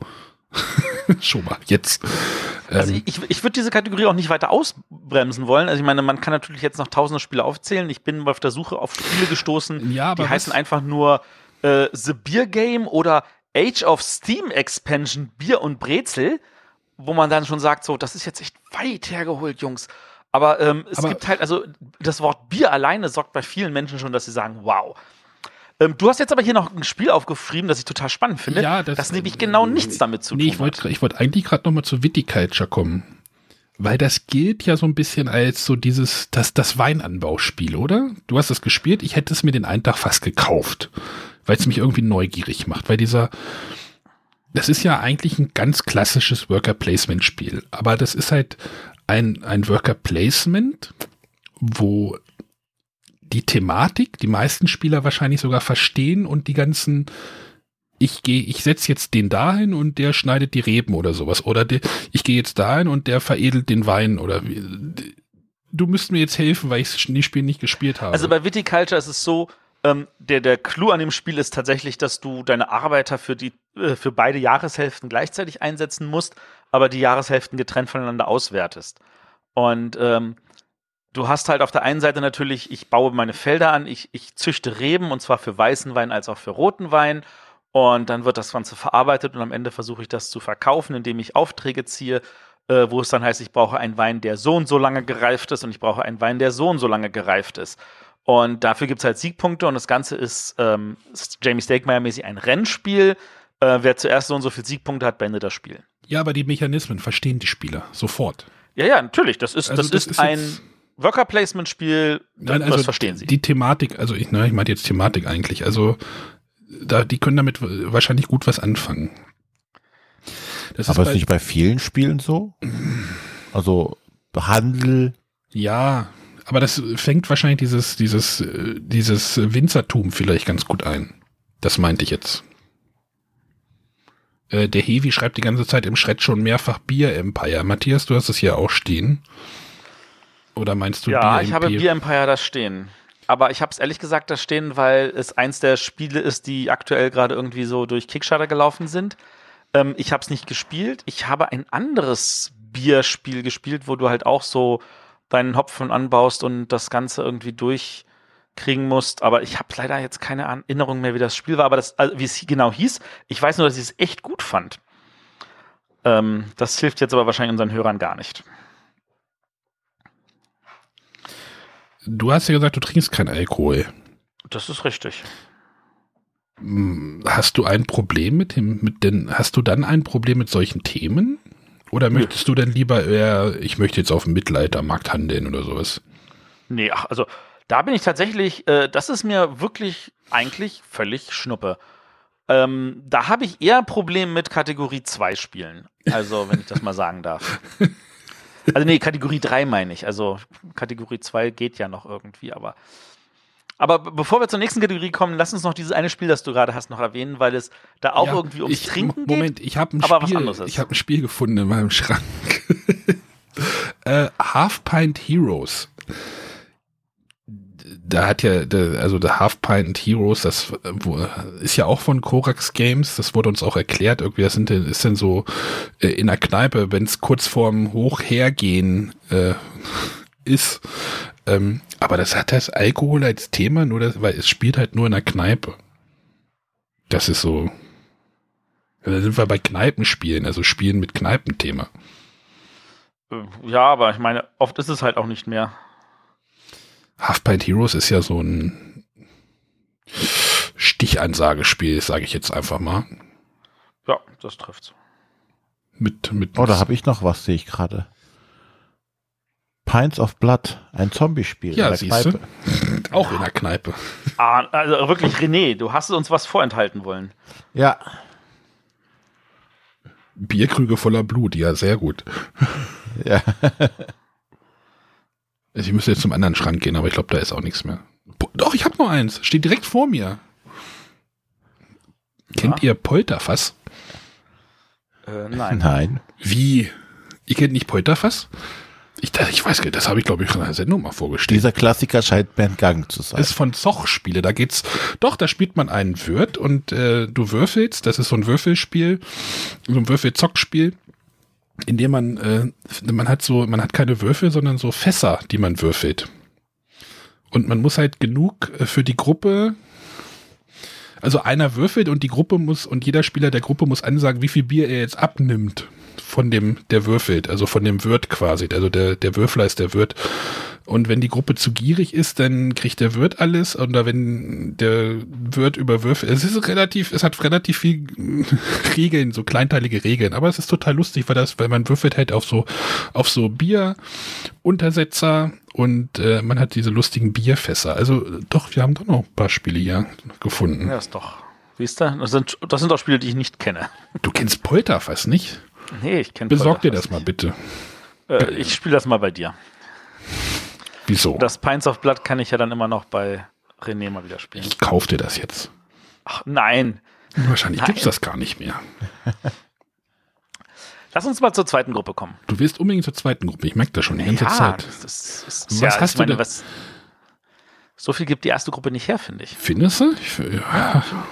Oh, Polterfass gibt's nicht mehr, Matthias. Oh. Ja, aber wenn man jetzt äh, Alkohol und, und Spiele in Zusammenhang nennt, kommen diese Spiele, glaube ich, sehr oft oder werden oft genannt, zumindest eins davon, und zwar Spiele, die man spielt, um zu trinken.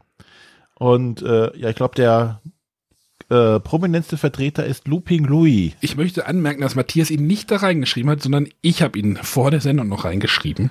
Weil ich tatsächlich Looping Louis noch nie gespielt habe, um zu trinken, aber ich weiß natürlich, dass es für viele Leute genau darum geht.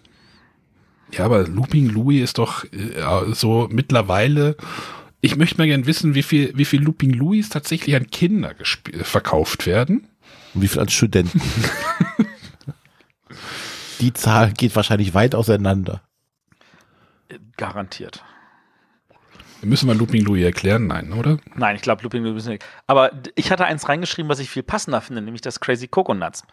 Weil du hast da schon die Trinkbecher mit drin und diese kleinen Kokosnüsse, die wirken ja auch wie so diese Kaffeebohnen, die sich manche in irgendwelchen Schnaps reintun. Sambuka heißt das Ding. Ja. Es eignet auf jeden Fall, eignen sich da immer so Geschicklichkeitsspiele, mit denen es halt immer schwieriger wird, je öfter man verliert und man verliert dann immer, weil man mehr getrunken hat und man muss da wieder mehr trinken. Also diese Schleife des Todes quasi. Ja, das macht ja dann wahrscheinlich auch den, den Reiz aus, ne? Ja. Nö, ich glaube, für die meisten Leute ist tatsächlich einfach nur der Grund, nicht sinnlos zu trinken. Weil man Was hat ja jetzt einen Grund. also ich, ich meine, wir hätten da noch einige mehr aufspielen können und das war, die hatten für mich immer alle so das Gefühl so, das sind einfache Kinderspiele, die man dafür kombinieren kann. Es gibt bestimmt auch Leute, die spielen ein äh, Lotti Carotti als Trinkspiel. Oh, ich habe gerade eine Liste gefunden. Da stehen irgendwie zehn Spiele, die man zu Trinkspielen umbauen kann. Twister. Ja, Das ist dann auch wieder die Thema Geschicklichkeitsspiel, in dem man dann wahrscheinlich am Ende besoffen übereinander fällt. äh, Weiter. Ja, da, da stehen auch so Sachen wie Monopoly und die haben dann irgendwie eine Regel, wenn man was trinken muss. oh oh. Drink when you land on chance or community. Chess, you land on utility, you land on free parking or just visiting, you pay luxury, luxury or income tax. Naja, also ähm, wahrscheinlich kann man jedes Spiel irgendwie zum. Ey, ich mache aus Dominion ein Trinkspiel. Immer wenn ich mischen muss, muss ich einen trinken. Dann mischst du aber nicht mehr lange. Also Voll kratz. Aber ja, das trifft's. Genau das trifft's. einen doofen Grund findest du immer. Naja, okay, bei Looping Louis macht es natürlich wirklich, äh, ich sag, äh, äh, ich sag jetzt mal einfach Spaß, wenn es dann halt irgendwie schwieriger wird. Genau. Wir wollen ja jetzt den Alkohol hier nicht zu hoch hängen, oder? Sagte er und äh, leerte seine Dose. Der Arne ist noch am Ende hier besoffen. Nee, sie ist noch nicht, sie ist noch nicht. Ich sag nur Bamble with Care. So heißt die Sorte. Es wird nicht besser. Aber Apfelwein Cola ist nicht so zu empfehlen. Das hätte ich ja, glaube ich, im Vorfeld schon sagen können. Das hätte ich auch sagen können. Aber äh, also ich habe auch solche Sachen. Also ich habe auch Looping Louis schon als Trinkspiel gespielt. Äh, ich nicht. Was ist denn, oder dieses Bierpong, das ist in Deutsch, in Europa wahrscheinlich nicht ganz so verbreitet wie in den USA. Das ist ja auch nur so ein Geschicklichkeitsspiel. Ja klar. denn Bierpong? Kennst du nicht Spiel Bier- davon leben, dass man besoffen ist, schlechter spielt. Da musst du so einen Tischtennisball über so eine äh, Platte einmal über den Tisch. Ach, und hinten in so Becher rein. Genau, das äh, Bierpong nennt sie das. Ihr seid hier echt die Experten, ich merke das schon. Ich äh, Ja, muss heute mal Ja. schwer, schwer auftrumpfen. Ja, zeig uns mal, wie versoffen dein Leben so bisher Ja, war. oder ich, ich sehe einen Agricola und denke mir gerade eine Regel aus, wie man da was trinken kann. Mm. Immer wenn man ein Tier schlachtet oder sowas. Oder Okay. wenn man jemanden nicht ernähren kann. Prost. Genau, auf die verschiedenen. Prost. Für die Neugeborenen. Prost. Eieiei, Prost, ja. Gut, lasst uns zur Kategorie 3 kommen. Ja, das ist jetzt die Kategorie, die, die du nicht magst. Die werde ich definitiv nicht spielen, ja. Siehst du, der Hevi schreibt gerade im Chat, der macht ein Bier auf. Hevi, du, ich weiß nicht, ob du vorhin da warst, ich trinke gerade eine Dose Apfelwein. Gut, ein Apfelweinspiel. Ja, nee, also Nein. das, was man in Essen wirklich viel sieht, oder nee, nicht viel sieht, weil man, man sieht es ab und zu, dieses Spiel, und es fällt mir immer sofort auf. Trinkopoli. Immer wenn ich in Essen bin, haben die irgendwo, ich weiß nicht, ob die einen Stand haben oder sowas, oder man, man kann es irgendwo kaufen. Richt- äh, Geht das nur mir so oder fällt euch das nicht auf? Oder habt ihr das Äh, nicht das gesehen? ist definitiv. Da läuft jedes Jahr läuft da irgendwelche Leute rum und machen Werbung für dieses eine Spiel. Ich habe auch schon Leute, die das kaufen, also Leute kaufen gesehen, also die das in der Tüte hatten. Ich kann es nicht nachvollziehen. Ja, aber auch Aber- die Leute gibt's. Ich trinke auch nicht genug. Trinkopoli Fun Partyspiel, also das äh, Da kommen wir natürlich wieder zu der Sache, ist das wirklich spaßig, einfach sich zu besaufen? Und dann werden jetzt wahrscheinlich Leute sagen, natürlich. Ja, ich glaube, wir machen direkt einen Haken an diese Kategorie, weil die gibt jetzt auch nicht so viel her. Matthias wird aggressiv. ja, ich merke schon, Matthias schiebt schon eine leichte Akros hier. Leicht. Na, ihr seid ja liebevoll noch zu mir.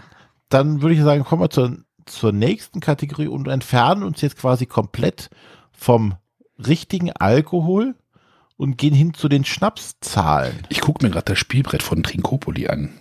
Oh, An dieser Stelle einen weia. großen Dank an Steffen Bendorf, der mich auf diese Idee noch heute gebracht hatte, ähm, als er genau sein eins seiner Spiele reinwarf. Ja, also Schnapszahlen. Passend zum, zur Sendung hat, Genau. äh, gibt es ein Spiel, My Rummy 111. Hatte ich letzte Woche erst in der Hand wieder. Haben wir das schon mal vorgestellt in der Sendung? Ich glaube ja, oder? Ich glaube, ich habe es schon mal vorgestellt. Äh, ich bin mir jetzt nicht sicher, ich müsste nachgucken. Ja, also auf jeden Fall, ähm, auch das geht natürlich. Äh, und ich habe dann einfach mal geguckt, wie viele Spiele gibt es überhaupt mit Schnapszahlen? Und das sind tatsächlich verhältnismäßig wenig. Also ich habe, glaube ich, irgendwie gefühlt 90 Prozent davon jetzt mal in die Liste geschrieben. Und das ist echt keine lange Liste. Und da gibt's genug Spiele dabei, wo du sagst, so, das hat mit Schnapszahlen eigentlich noch nicht mal was zu tun. Also ich meine, so ein MyRummy 111, da kann man das noch irgendwie herziehen. Ähm, Da macht aber, macht die 111 bei dem Spiel Sinn? Kennst du das Spiel? Ich kenne es auf Anhieb nicht. Ich muss mich leider bei dem Herrn äh, Bendorf entschuldigen. Ich weiß es gerade nicht. Ein gutes Spiel, Was ich- ich mag das. Ähm, was aber, ähm, was ich natürlich kenne und wo ich genau weiß, das hat mit Trinken wirklich null zu tun, ist nämlich Code 777. Auch schon ein oder andere Mal erwähnt gehabt in der Sendung und der Arne kann bestätigen, der hat es getrunken. Das wird nicht besser, wenn man dabei trinkt. Das wird auch nicht besser, wenn man nicht dabei trinkt. Also, Darüber würde ich streiten. äh, Deduktionsspiel, das ist nicht meins, das Spiel. Ich habe es nämlich irgendwie, naja. Lassen wir das. Genau. Ähm, und dann, äh, der, der Alexander Jung hatte noch irgendwie auf Facebook erwähnt, oh, dem fällt sofort Lobo 77 ein. Ähm, dann habe ich noch gesehen, es gibt äh, 11 Nimmt. Das ist, glaube ich, mit Abstand die schlechteste Version von 6 Nimmt, die es gibt. Es gibt Leute, die sie mögen. Ich fand sie nicht so doll, aber ist, so ist das manchmal. Ein alter Klassiker ist Elva raus. Äh, auch für René haben wir ein Spiel in dieser Gruppe, nämlich Memoir 44. Ähm, und es gibt von Abacus ein Spiel, das heißt 55. Und das war's mehr oder weniger. Echt? Bist du ja echt sicher? Es gibt natürlich nicht, ähm, also ich habe neulich, ähm, ich weiß nicht, ob ihr diese Sendung Carabolage kennt von, von Arte. Ähm, es gibt zum Beispiel, Harte. Jetzt fährst du aber schwere Geschütze auf. ja, mein Geist ist erweitert. Ähm, Verzeiht da, es gibt zum Beispiel, es gibt halt im Französischen den Begriff dieser Schnapszahl auch gar nicht. Okay. Also die können halt mit dieser, mit einer Zahlenfolge von gleichen Ziffern halt, äh, die, diese, also in Deutschland ist es ja anscheinend was Besonderes. Oder, naja, ich kann noch mal so ein Gag ein, nein, also, ähm, aber für die Franzosen, die, für die ist es halt irgendwie nichts Besonderes. Aber Ja. ist es denn für die Amis was Besonderes? Ist ihr das? Ich denke nicht, nein. Schnapszahl USA. Oh, Donald Trump. Nein. Anders ist das auch nicht zu ertragen. Drei Kinder mit drei Schnapszahlen Geburtstagen. Ja, okay. Nee, also ähm, ich glaube, das spielt dort auch keine Rolle. Also nicht so. Ja, ich meine, von den Spielen My Rummy ist von, äh, ich glaube, es war Schmidt-Spiele, äh, Code 777, weiß ich nicht. Hm, Habe ich vergessen. Äh, das war Jumbo damals. Das ist schon lange her. Ja, aber. Ja, da macht es ja aber auch thematisch ja auch mit der Schnapszahl Sinn, ne? Also was ich hier noch aufgeschrieben hatte, war Route 666. Ein Spiel, das so nie rausgekommen ist, weil sie den Namen nicht verwenden durften und deswegen haben sie dann daraus Hit Zero gemacht. Stimmt, das hieß ja mal so, ja, da, da, da gab es aber auch, glaube ich, schon Grafiken oder so. Oder es war so angekündigt, ne? Das Ja, ja, Cover genau. gab's, glaube ich, schon. Das hat man irgendwann verworfen. Manchmal sind dann so aus irgendwelchen für einen später unerfindlichen Gründen ist das dann so gelaufen. Äh, Der Hevi schreibt gerade bei Take That, das ist ja äh, bei, auch beim NSV, also nicht bei der Band, äh, sondern im Spiel Take That gab es ja auch, da spielten ja die Schnapszahlen auch irgendwie eine Sonderrolle. Oh Gott, das Spiel hatte ich, das hatte ich ja glaube ich, tatsächlich vorgestellt. Ich kann mich nur nicht mehr dran erinnern. Auch immer ein gutes Zeichen. Das war irgendwie so ein Ablagespiel, wo aber die, die, die, äh, obwohl die, die Schnapszahlen spielen ja auch bei 6 nimmt eine Rolle.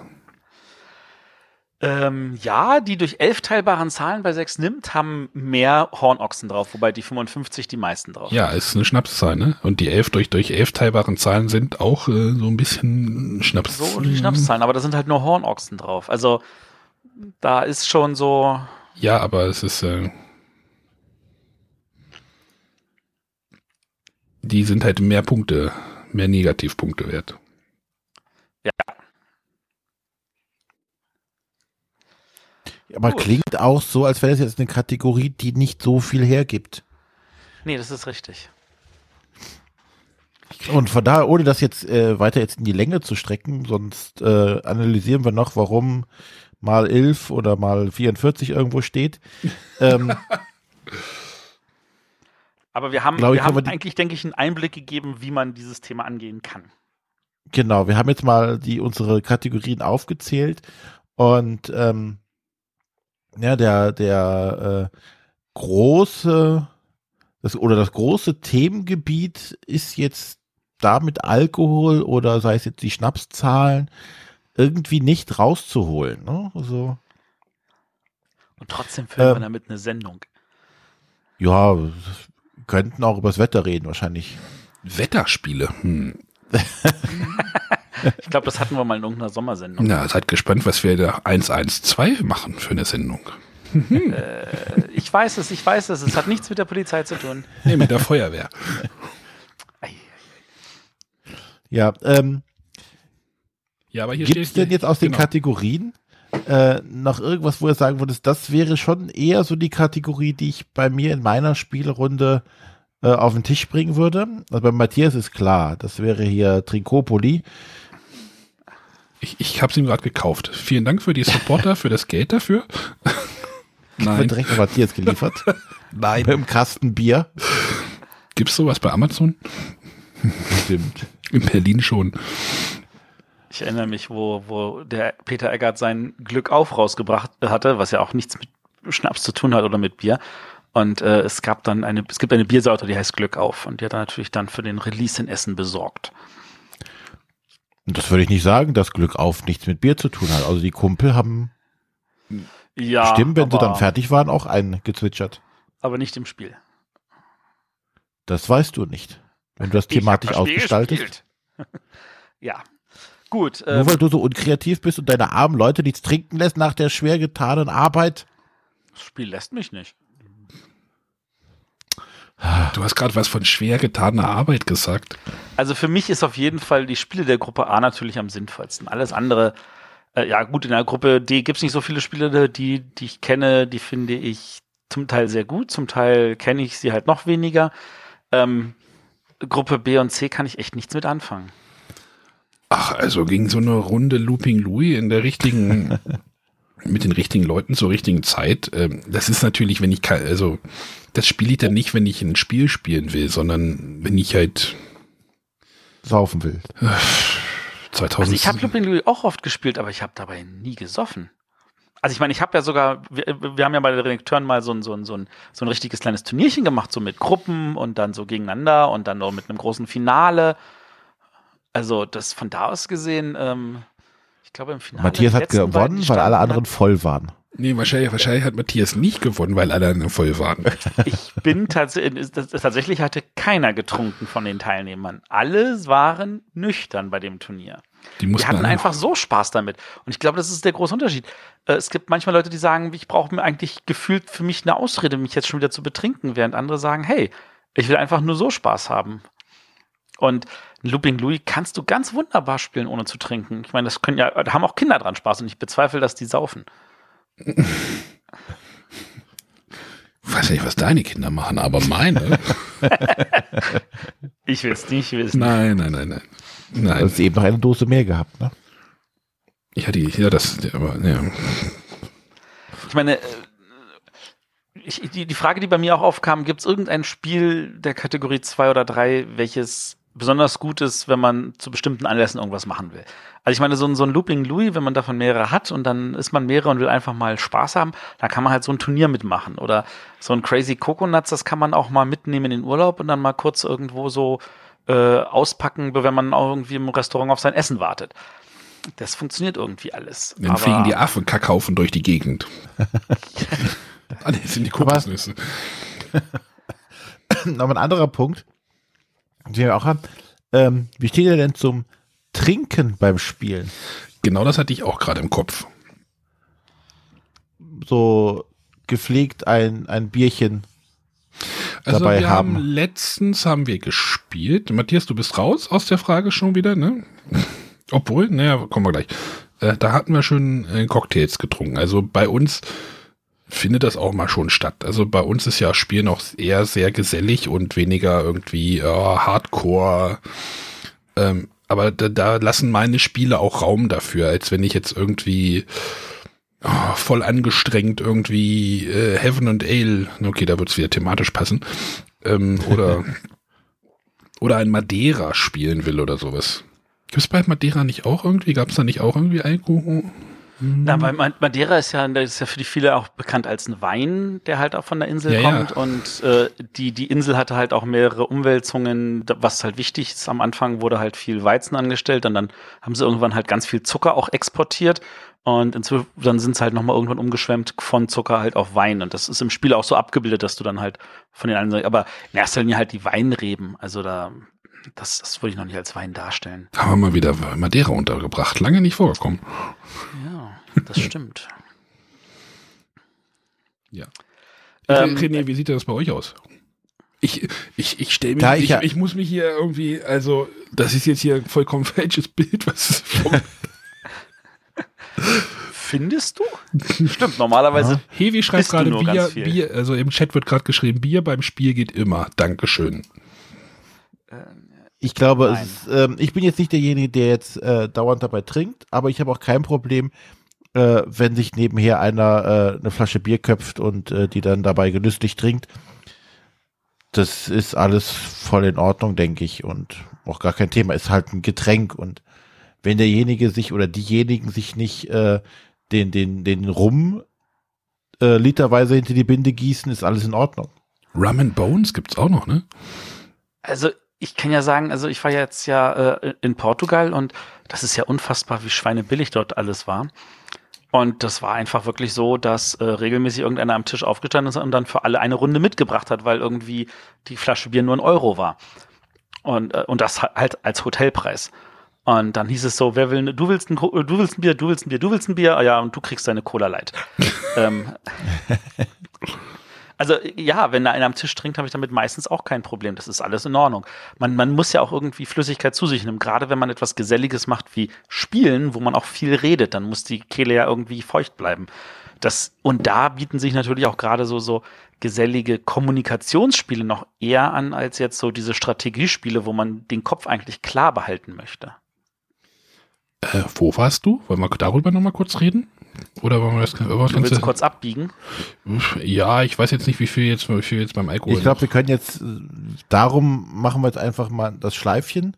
Na, die, eine Frage hätte ich dann schon noch, die ich gerne untergebracht kriegen möchte. Ja, dann mach Weil doch Trinken das. ist ja für ein paar Leute ist tatsächlich so, dass sie sagen, bei mir am Tisch wird nicht gegessen und getrunken, weil wenn du deine Chips isst, dann machst du mir die Karten fertig, das ist bäh. Und wenn du was trinkst, dann schmeißt du den Becher um und dann ist das Spiel unter Wasser. Man sagt halt unter Wasser auch, wenn das dann von Bier getränkt ist und dann erst recht weggeschmissen werden kann. Ich hatte tatsächlich mal ein Spiel, dass einer am Tisch mit Bier getränkt hat. Völlig ungewollt. Und er hat dann am nächsten Tag ist er losgegangen und hat mir dieses Spiel neu gekauft und hat das Biergetränkte dann behalten. ähm, da- das, das ging natürlich auch. Ähm, ist das bei euch dann auch schon mal so untergekommen? Ist mir noch nie untergekommen, habe ich auch keine Angst vor. Ja, Spiele Also- sind halt Gebrauchsobjekte, ne? Also Und dabei ist es jetzt, dabei ist ja auch fast egal, ob es jetzt äh, das Bier oder die Cola ist. Äh, Das ist hin, richtig. ist es so oder so. Wisst ihr, was viel schlimmer ist? Wenn eine Katze in den Karton pinkelt. So. Dazu müsste man eine Katze haben. Zu der Zeit hatten wir vier im Haus. Ah, im und am Haus. Aber äh, Also hat, bei dir heißt immer Deckel umdrehen, wenn du es auf den Boden stellst. nee, dachte, da- da spielst die, Dackel Katze, drauf. die Katze gibt's nicht mit Dackel drauf. Genau. Dackel drauf, genau. Das passt sogar in ihre Einsicht. ähm, nee, die Katze hat, äh, ein, hat ein Auto gegrüßt. Wollte mit dem Auto spielen. Und das nur, weil sie dir in die Schachtel gepinkelt hat. Ahne. Ja, ich bin gefahren. Nein. Na, zum Glück nicht die Katze. Okay, Genau. wir werden. Albern. Aber unsere Hörer können vielleicht irgendwelche schönen Spiele erzählen. Welches Spiel mögen sie vor allem, was, was sich um Alkohol dreht oder wa- was sie am liebsten spielen, wenn sie ein bisschen einfach nur trinken wollen oder vielleicht auch irgendein Spiel mit Schnapszahl, dass sie noch sagen, Matthias, wie konntest du das übersehen? Ähm, wie gesagt, schreibt uns in die Kommentare, wir würden uns total freuen. Gebt uns noch ein bisschen so Diskussionsbedarf. Äh, kann im Notfall auch gerne auf Twitter oder Facebook sein. Auch da lesen wir alles mit und äh, geben ein paar schöne Rückmeldungen dazu.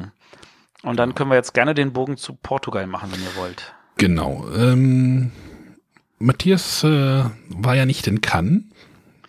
Oder nee, aus Festival, Festival, Jeu, Jeu, äh, Festival International des Jeux. Genau, dort hat ja Azul den Astor gewonnen, den, den Genau. zweiten offiziellen gro- großen Preis Ja. nach dem Bibel, nach dem Bibel Award. Ähm, Ob es der letzte wird, äh, war ähm, bezweifle ich im Moment, aber genau, also du hast ja, du hast halt Cannes einfach dieses Jahr ausfallen lassen und äh, weil es halt, äh, ja, du warst ein bisschen angeschlagen, wie so viele gerade in der in der Republik. Ähm, aber du bist äh, woanders hingeflogen, einfach mal ein bisschen weiter weg. Ja, genau, weil einfach muss das sein. Ich bin nach, äh, nach Lissabon geflogen und von dort wurde ich dann brav mit einem Shuttle nach äh, Leira gebracht. Das ist ungefähr mm, 100 Kilometer nördlich von Lissabon.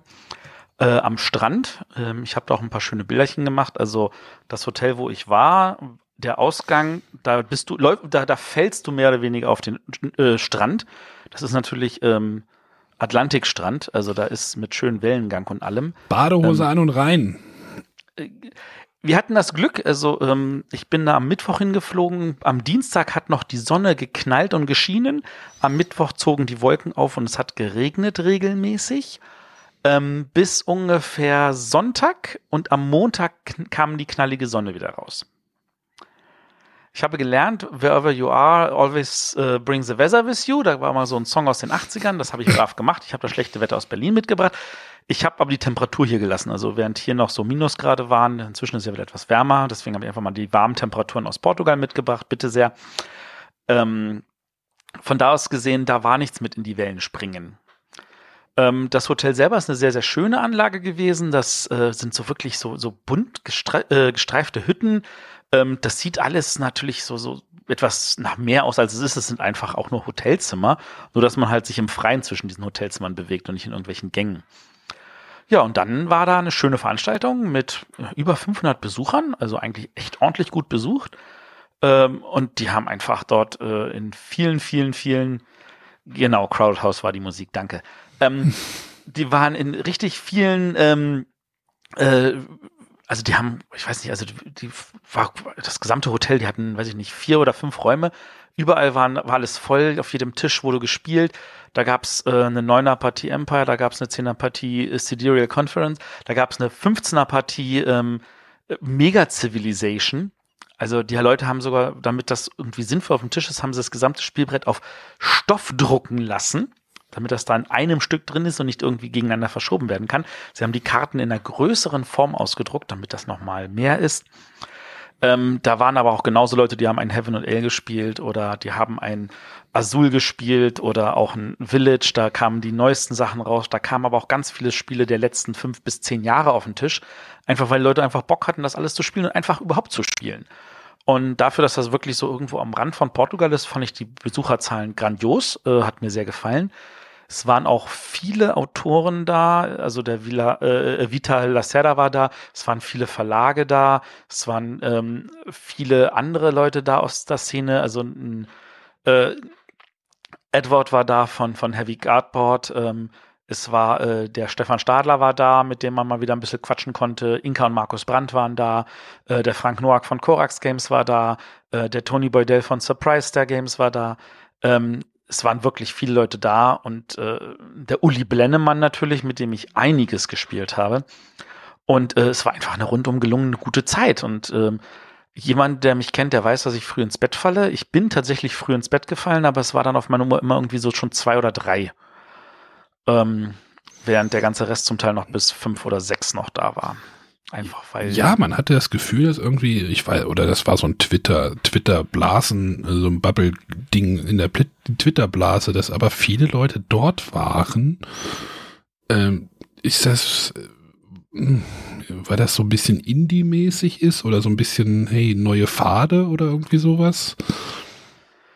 Oder was ist das? Also der Oder Punkt spielt ist, Portugal so eine große Rolle? Nee, also die eine Sache ist die, dass ähm, halt wirklich viele von denen, die da waren, halt auch auf Twitter aktiv sind. Ähm, ich meine, da waren auch ein paar dabei, die sind nicht auf Twitter aktiv. Die wurden dann von alle ausgelacht, mehr oder weniger. Hier der äh, Lucian aus Rumänien war da. Äh, da war auch ein polnischer Wargame-Verlag da, der seine Wargames da verkauft hat und auch die wurden gespielt. Also der wird auch gut Umsatz gemacht haben. Ähm, das ist, ich glaube tatsächlich, an der Stelle liegt es einfach nur an der Blase, in der wir eh sind. Es war aber eher ähm, so, also diese Veranstaltung findet ja schon seit zwölf Jahren statt. Aber dieses Jahr ist sie halt explodiert, weil sie ihren Termin verschoben hat. Sie war sonst immer im Januar und Januar ist wirklich ein super ruhiger Monat. Wer, wer fliegt schon im Januar nach Portugal?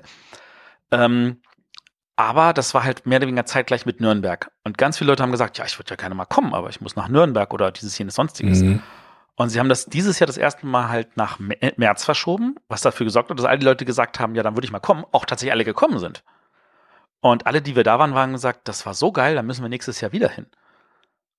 Ist denn der, der Pete von Alex und Pete äh, schräg, schräg Hunter und Kron einfach von Cannes nach Portugal weitergefahren? Oder Nee, der das war, äh, ich, meines Wissens war der tatsächlich zwischenzeitlich wieder in Berlin. einmal Also, kurz Wäsche waschen? zurück nach. Berlin und dann von Berlin halt zurück. Aber der, ich glaube, der ist über Porto geflogen und nicht über Lissabon. Also, aber mit dem hatten wir auch eine tolle Zeit da. Also der war auch dort. Ich weiß, dass er Fotos gemacht hat. Ich weiß nicht, ob er, ich glaube, aufgenommen hat er nichts für, für den Kanal. Also der hatte, glaube ich, keine Kameraausrüstung dabei. Ach so. Ja. Ähm, also von da aus gesehen, ich habe echt viele Spiele gespielt. Ich habe vor allem natürlich ganz viele Prototypen gespielt und auch meine Prototypen auf den Tisch gepackt, über die werde ich jetzt aber nicht reden. Ähm, was ich erzählen kann, ist, ich habe ähm, zwei Spiele gespielt, die bei äh, Spielworks rauskommen werden. Ähm, der hatte noch ein paar mehr dabei, aber bei den zwei war ich dabei. Das eine ist Captains of the Gulf, das soll noch dieses Jahr kommen. Ein Spiel mit äh, Multi-Use-Karten, also wie bei La Granja legt man die oben, unten, links, rechts an und äh, kann die halt für verschiedene Sachen nutzen. Und es geht darum, dass wir Fischer sind im Golf ähm, und versuchen müssen halt zu gucken, wo sind die Fische, müssen die einfangen, müssen die zu den richtigen äh, Häfen bringen. Und das hat viel Spaß gemacht, das war gut. Und noch ein Spiel, das erst ein Jahr später rauskommen soll, das ähm, im Playtest zumindest noch Yangtze heißt. Das wird garantiert nicht so heißen, wenn es rauskommt, aber der finale Name steht noch nicht fest. Und das war, das war ein Kracher. Das war ein richtig, richtig gutes Spiel. Also, das war wow. Ähm, da finde ich, äh, da bin ich total gespannt, wenn das rauskommt, ob das auch so gefällt. Das hatte auch einen super einfachen Mechanismus. Du hast zwölf Karten, du mischst die, du hast jede Runde drei davon. Jede dieser Karten gibt dir zwei Aktionen. Ähm, und da sind nichts weiter drauf wert, als ey, du hast für die erste Aktion ein, zwei oder drei Striche und äh, für die zweite Aktion hast du halt ein, zwei oder drei Mannequin und das war's. Das war jetzt zweimal von Spielworks, sagtest du. Das war ja zweimal Spielworks, genau. Der Okay. hat noch ein drittes Spiel dabei, da kann ich jetzt aber nichts zu sagen. Ähm, äh, Korax Games zum Beispiel hatte Half Pint Heroes da, und zwar die Sticker-Version. Ähm, da hat jeder Spieler halt, also das ist normales Half Pint Heroes, aber jeder hat noch so einen, so einen Stickerbogen bekommen und die klebst du einfach auf die Karten und die verändern die Karten in dem Moment, wo sie ausspielst für den Rest des Spiels. Also so Legacy-mäßig auch für zukünftige Spiele. Nee, also So, Farbe. hey, die- Ach so, also dann klebst du richtig, also für Du klebst richtig Aufkleber drauf. Da hat jeder seinen eigenen Stickerbogen Okay. und so. Äh, Da, da, da klebst du ein plus eins drauf oder klagst du, hey, das ist dieselbe Zahl wie die andere oder ähm, die, die, die nimmt die Farbe anders an und da ähm, die, die äh, etc. kopiert irgendwas. Das, das, das, das war witzig. Also Half-Pipe Heroes Legacy, sehr gut. ähm, das, das könnte dir auf jeden Fall gefallen, Arne. Ich weiß Und nicht, ob das dann- denn schon wieder zu viel da reinbringt, so, oder? Ah, das weiß ich, also das kann ich jetzt nicht beurteilen. Ich habe nur kurz Also, zugeguckt und nicht mitgespielt. Von dem, was das Spiel halt trägt und ob man denn das nicht zu überfrachtet, so weißt Also, du verstehst, was ich meine, was ich, ne? ich hatte das Gefühl, Leute, die es gespielt haben, hatten Spaß. Ja, Also von da aus gesehen, einfach mal probieren, würde ich sagen. Ähm, dann habe ich natürlich von Tony Boydell gespielt, The Nice Cup of Tea. Das heißt aber jetzt irgendwie anders. Das ist irgend, das ist eine, eine, eine Light-Version von Snowdonia. Snowdonia ist ja ein sehr, sehr schönes Eisenbahnspiel. Und bei Nice Cup of, Tea ist es so, dass ähm, sehr, sehr viel rausgenommen wurde und das Spiel dadurch so entschlackt wurde, dass es noch flüssiger, noch schneller, noch angenehmer läuft. Also als, als alter Snowdonia-Fan, der das aber viel zu selten auf den Tisch kriegt, weil es ja dann doch noch ein bisschen mehr ist, muss ich ganz ehrlich sagen, das hat mich irrsinnig beeindruckt, fand ich super gut. Ähm, da freue ich mich total drauf, wenn das rauskommt. Das erscheint bei Matago. Ich weiß nicht, ob das in Deutsch auch kommt. Ich habe nur einfach mal die Hoffnung. Ähm, was habe ich noch gespielt? Jetzt müsste ich natürlich einen Blick auf meine Liste werfen. Dazu hat, das ja, hat man das ja. Und all die Spiele rausrechnen, die eh schon erschienen sind. Ähm, mh, Lux Eterna, ein Solospiel. Das hat mir auch gefallen. Du bist im Weltraum und äh, das, da gibt es auch ein Print and Play auf, auf Boardgame Geek gerade. Das gefällt mir sehr. Da. Ähm, du musst, äh, in deinem Raumschiff gibt sechs äh, Bereiche, die kaputt sind und du musst gucken, du, du ziehst vier Karten und eine äh, bringt dich dem schwarzen Loch näher und eine gibt dir Schaden an deinem Sachen und äh, auf diesen Bereichen liegen so Würfel von alle auf einer 2 und mit einer kannst du eine Aktion machen, um halt also diese Würfel zu manipulieren und du versuchst alle Würfel auf sechs hochzudrehen, um diese Re- Bereiche zu reparieren. Spielt sich in einer Viertelstunde. War total schön. Hat mir sehr gefallen. Also für Solospieler definitiv was Schönes. Diese Würfel werden aber nicht gewürfelt. Also falls jetzt irgendjemand Angst hat, hey, Glücksspiel wegen Würfel und so, sondern der gesamte Glück ist nur, wann kommen welche Karten im Deck und wie entscheide ich mich aus der Auswahl, die ich habe. Ähm, ich habe ein Tetris-Spiel gespielt. Also das ist, das ist äh, der Nuno und Paulo, die jetzt bei What's Your Game arbeiten, die haben ja natürlich trotzdem noch Spiele bei anderen Verlagen und eins haben sie bei Mebo Games, also das hieß ja hier in Deutschland mal früher Mesa Board Games, aber die heißen eigentlich nur Mebo Games und ähm, das sieht halt aus wie Tetris und äh, du hast äh, so ein paar Teile in der Mitte, die so Tetris-shaped sind und die musst du halt bei dir auslegen und das soll aber eine Straße darstellen. Du baust halt ein Straßenfest auf und versuchst die Leute zu dir zu locken. Und ähm, du musst natürlich Tetris-mäßig das von unten nach oben aufbauen. Aber du musst gucken, weil diese Teile halt in vier verschiedenen Farben sind, dass du Farben zusammenkriegst, weil immer wenn du mindestens zwei Steine derselben Farbe zusammen hast, dann kommt ein Besucher dieser Farbe. Und wenn du das größte Gebiet in dieser Farbe hast, dann kommt nochmal ein Pärchen, was doppelte Punktzahl bringt. Und auf der einen Seite willst du halt möglichst viele kleine Bereiche haben und auf der anderen Seite willst du aber auch mindestens einen großen Bereich haben für diesen Bonuspunkte. Und immer wenn du eine volle Reihe hast, kennt man ja bei Tetris, dann fällt eine Stre- Steine weg. Und in diesem Fall wird dann die Straße ein Stück länger. Und am Ende der, jeder der drei Runden geht es aber nach unten und du willst trotzdem nicht drüber rennen. Ähm, spielte sich total easy, einfach, angenehm, hat mir sehr gefallen. Äh, Im Chat wird gefragt, ob Nogging the Knock. Oh, das habe ich leider nicht gespielt. Ach so. Das, das hätte ich wirklich gern gespielt. Das ist ähm, so im Hintergrundmäßig, ähm, der, der Surprise, der hat ja mal ein Spiel rausgebracht zu Ivor the Engine. Das ist so, ein, so eine alte Kinder-Zeichentrickserie äh, mit so einer äh, Eisenbahn. Und die Macher von dieser Zeichentrickserie haben auch noch ein anderes, andere Zeichentrickserie gehabt, äh, nämlich Knock in the Knock. Und der Nick Case, der auch vor Ort war als Autor, ähm, der hat halt auch einfach mal gefragt, würde gerne dazu ein Spiel machen. Das kommt im Mai oder Juni oder so, kommt es auf Kickstarter. Und das war auch der Brüller. Also alle, die das gespielt haben, waren mega begeistert. Ähm, das hat auch so einen, so einen Mechanismus, dass immer der, der am weitesten hinten ist, so, so wie bei äh, Kraftwagen zum Beispiel, der ist als nächstes dran und er kann verschiedene Sachen machen.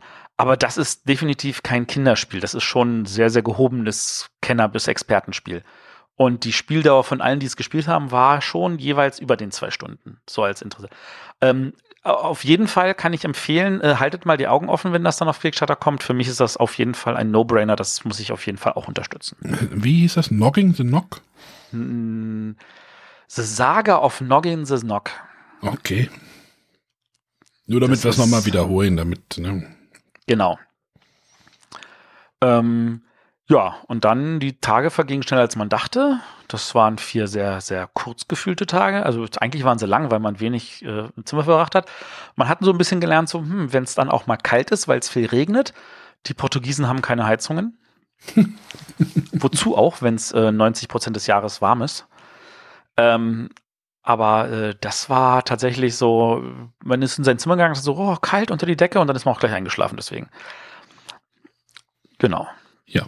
Also, aber auf jeden Fall schön. Ich will gucken, dass ich nächstes Jahr wieder da bin. Das hat, das hat sich gelohnt. Auch für mich. Schön. Gut. Ja, Haben wir noch irgendwas? nö, wir glaube können jetzt nicht. nur noch nach dem Abspann noch ein bisschen zurück in die Vergangenheit gehen. Wir könnten noch mal kurz über das neue Logo reden, oder? Das ist eigentlich keine verkehrte Idee. Für alle Hörer, die jetzt das hören und sagen sich neues Logo, wir haben uns ein neues Logo gegönnt. Ja, wenn ihr gerade auf der Webseite unterwegs sein solltet, ihr es gesehen haben, äh, in eurem Podcatcher sollte mittlerweile auch schon das neue Logo angekommen sein. Äh, Schaut euch mal an. äh, Und behaltet eure Meinung bei euch. Nein.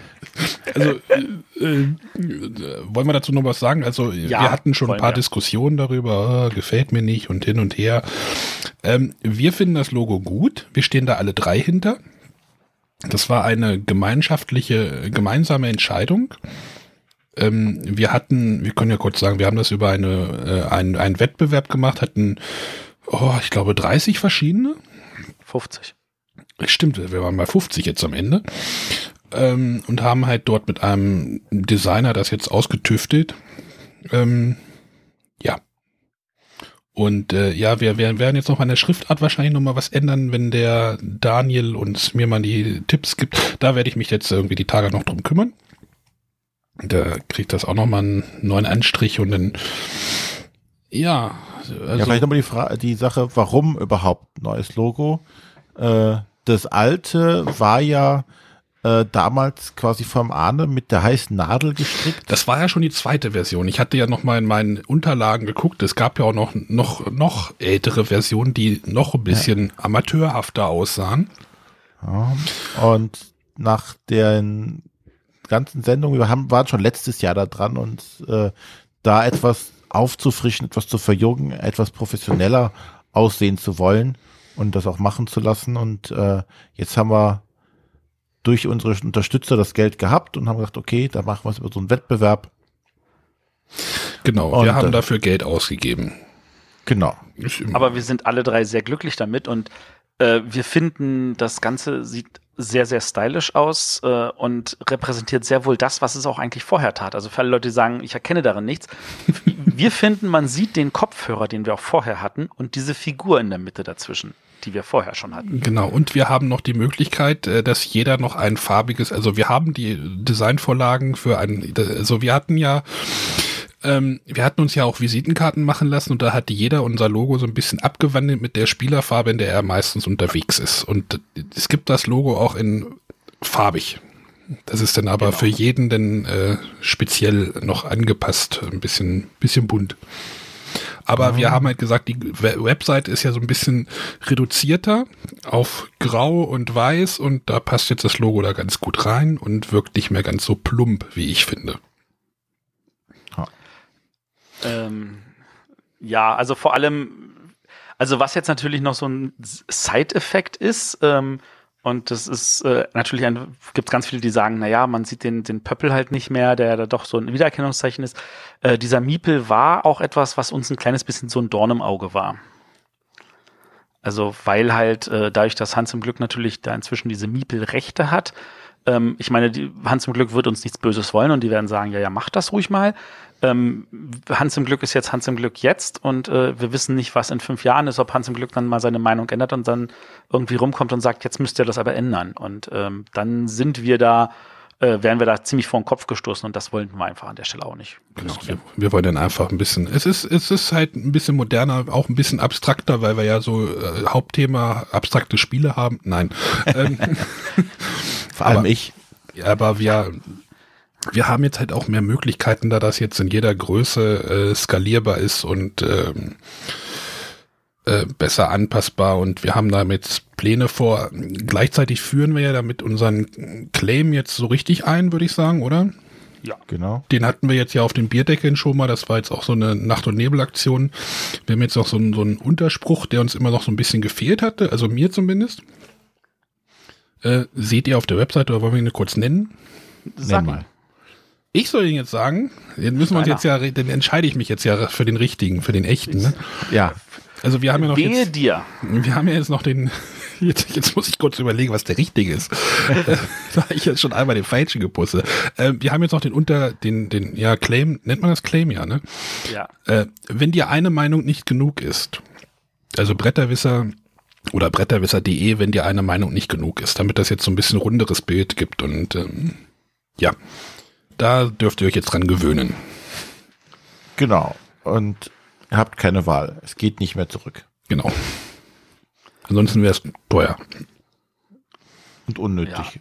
Nein, also denke, wie gesagt, ich denke, die, damit kommt ihr auch zurecht. die Entscheidung- Der, In- der Inhalt ändert sich ja nicht. nee, der Inhalt sollte sich nicht ändern, erstmal. ganz im Gegen. Äh, Sei ganz, denn, wir holen, wir holen jetzt für das nächste Patreon Geld eine Unternehmensberatung zu uns, die uns erstmal sagt, was wir alles falsch machen und dann entlassen wir ein paar Leute und äh, machen nur noch Katzenvideos. ach Das ja, ich, ich hatte ja neulich noch was ge getwittert irgendwie, dass ich ja irgendwie äh, Bretterwisser Plus irgendwie jetzt starten würde. Ihr, ihr habt das, also die Leute, ihr habt das falsch verstanden. Bretterwisser Plus gibt's nämlich ja schon lange. Das können wir auch noch mal kurz, kurz aufklären, wenn wir jetzt hier so Hausmeistertätigkeiten Haus, äh, machen. Äh, Bretterwisser Plus ist ja dieses Format, was ursprünglich ja mal exklusiv für die Supporter war. Da läuft ja im Moment noch Matthias Top 100 drunter und der, der Blick über den Schachtelrand. Wir hätten uns ja entschieden, das denn äh, doch frei zugänglich für alle zu machen. Und dieses Format läuft ja äh, unregelmäßiger als die normalen Sendungen, halt meistens so Mitte der Woche, mittwochs. So ist es geplant. Und da habe ich jetzt halt auch noch mal ein neues, neue Formatidee. Ähm, jetzt auch festgeklopft, äh, das wird sich dann aber erst im, die wird sich dann aber erst im, im April wahrscheinlich materialisieren äh, in dem Feed. Aber äh, es wird jetzt kein Bretterwisser Plus irgendwie als exklusiv wiedergeben oder irgendwas. Also äh, alles, was wir an Audio-Content machen äh, oder Videocontent, ist äh, frei zugänglich für alle. Ja, und dieses Bretterwisser Plus ist ein tatsächlich so, so ein so ein Label oder so, so, so ein der Feed, wo jetzt wirklich das einfach reinkommt, was jetzt äh, nicht in die Regel, Lego, regulären Sendungen reinpasst. Ne? So wie wir es früher hauptsächlich mit dem Bretterwisser Spezial hatten, was ja, glaube ich, wo dann äh, Interviews, die auf Messen oder so geführt würden. Und genauso Die ist haben wir dieses, immer noch unter Spezial, genau. Genau, wie dieses Plus ist jetzt, kapselt noch mal alles das ab, was jetzt als Bonus-Content quasi zur Verfügung gestellt wird, was jetzt nicht essentiell ist, wie der Blick über den Schachtelrand zum Beispiel. Das ist einfach nur dieses Bretterwisser Plus. Genau, und wir probieren uns da ein bisschen auch aus, würde ich. Also äh, ich denke mal, wenn Matthias mit seinen Top 100 durch ist, das ist ja auch irgendwann absehbar. Ich will da nicht ausschließen, dass da noch mehr folgt. Ja. Unter anderem halt das, was du da jetzt gerade in der Planung hast. Genau. Was nochmal was anderes ist als dieser Blick über den Schachtelrand. Genau, das Genau. ist dann auch wieder Brettspiel-Content. Genau. Also ihr seht, wir planen da tatsächlich auch ein paar Sachen und manchmal sind auch diese Sachen einfacher zu machen, einfach wenn nur einer von uns das irgendwie in die Hand nimmt und nicht auf die anderen beiden angewiesen ist. Und das liegt jetzt nicht daran, dass wir uns nicht mögen, weil gemocht hatten wir uns ja eigentlich noch nie, ähm, sondern äh, das liegt einfach daran, dass es uns halt die Option gibt, da auch andere Sachen einfach zu verfolgen, ähm, die vielleicht, also wo jetzt die anderen vielleicht auch gern dabei sind, aber wo das einfach dann sich so anbietet, dass man das halt alleine macht. Ja, es ist logistisch halt einfach. Also, ähm, ja, mein Aufnahmegerät kommt morgen. Also, ähm, wir rüsten dafür auch nochmal, also ich oder ja, wir rüsten dafür auch nochmal auf. Das war sowieso geplant, diese Aufrüstung. Ähm, ja, wie nochmal Dank an die Supporter dafür. Äh, ihr habt ja dann auch was davon, aber ähm, da das dann halt, das wird halt ein internes Projekt hier bei mir zu Hause sein und äh, da muss ich mich dann halt nicht mit äh, René und Matthias absprechen und das ist dann halt, man kann sich da halt nochmal anders, äh, andere, andere Dinge ausprobieren. So wie der Arne seine Videokurznachrichten halt auch alleine hinkriegt, genau. Oh, das kriege ich alleine hin, ja. So gerade. Gut, aber ich glaube, jetzt sind wir durch. Jetzt, äh, ja, durch. Genau. Mein Bier, mein, mein Bier. Ich könnte noch eine zweite Dose aufmachen. Nein, also äh, ja genau, wir danken euch für die zu für fürs Zuhören. Haben wir denn was nächste Woche? Ähm, nächste Woche weiß ich gerade auf Anhieb nicht. Ich weiß, was wir in zwei Wochen haben. Dann sag doch, was wir in zwei Wochen haben. In zwei Wochen haben wir einen Gast da und mit dem reden wir über Quizspiele. Ah. Und äh, ich bin mir sicher, der Arne wird dann für die Sendung irgendwelche Polizei- oder äh, Feuerwehrgeräusche reinbringen, falls wir dann irgendwelche Fragen noch irgendwie. Ja, Ja. mache ich. Genau. Sehr schön. Gut. Aber wollen wir noch mal kurz den Supporter Diss machen? Also nicht Diss, ähm, Werbung machen? Das darf René noch mal machen. Mute-Button aus. Mit uns reden. Jetzt. Ja, ja, jetzt. Jetzt habe ich zu Ende gehustet, jetzt kann ich auch reden. Ja, haben wir Ähm, schon, dass du ein bisschen angeschlagen bist. Kann das sein? Ja, Ach was. Alles, alles im normalen Bereich. Also, ähm, ja, das neue Logo oder Arnes neues Aufnahmegerät, das können wir alles uns leisten oder finanzieren durch unsere Unterstützer, die uns finanziell da ein bisschen unter die Arme greifen.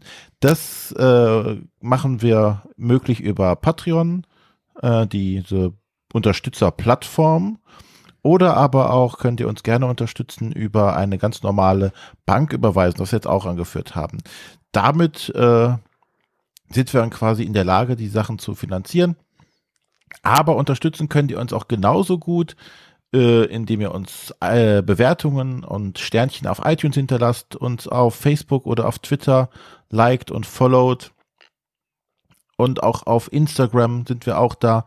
All das hilft uns, um unseren Bekanntheitsgrad zu vergrößern, um noch mehr Leute zu erreichen, um denen auch das Brettspielen näher zu bringen. Wie, was hatte der Guido gesagt? Wir sind in ein- in einer hervorragenden Missionarsstellung unterwegs. Naja, Oh, Mein Gott. Moment. Sowas musst du parat Ja, haben. ich, ich brauche irgendwie noch, ich brauche irgendwie noch so ein, so ein richtiges äh, Hardware-Ding dafür. Ich muss mal gucken, ob es sowas gibt. Also nicht eine Trommel, nicht eine Trommel und ein Schlagzeug. ja, egal. Ja, also äh, Es wird auch irgendwann dann eng bei dir im Büro, ne? wenn noch ein Schlagzeug drin steht. nicht, genau, alle, alle Sounds werden hier live eingespielt.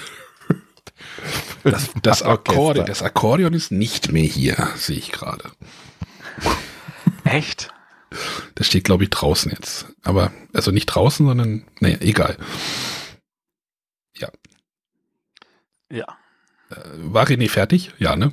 Ja. Ja, war er. Okay, dann drücke ich mal auf den Knopf. Wir hören uns gleich wieder in der, im Rückblick auf die Folge Elf. äh, 111, nein, 11. Ähm, sehr spannende Folge. Wer da zuhören möchte, bleibt einfach dran. Ansonsten wünschen wir euch einen schönen Tag. Tschüss. Tschüss.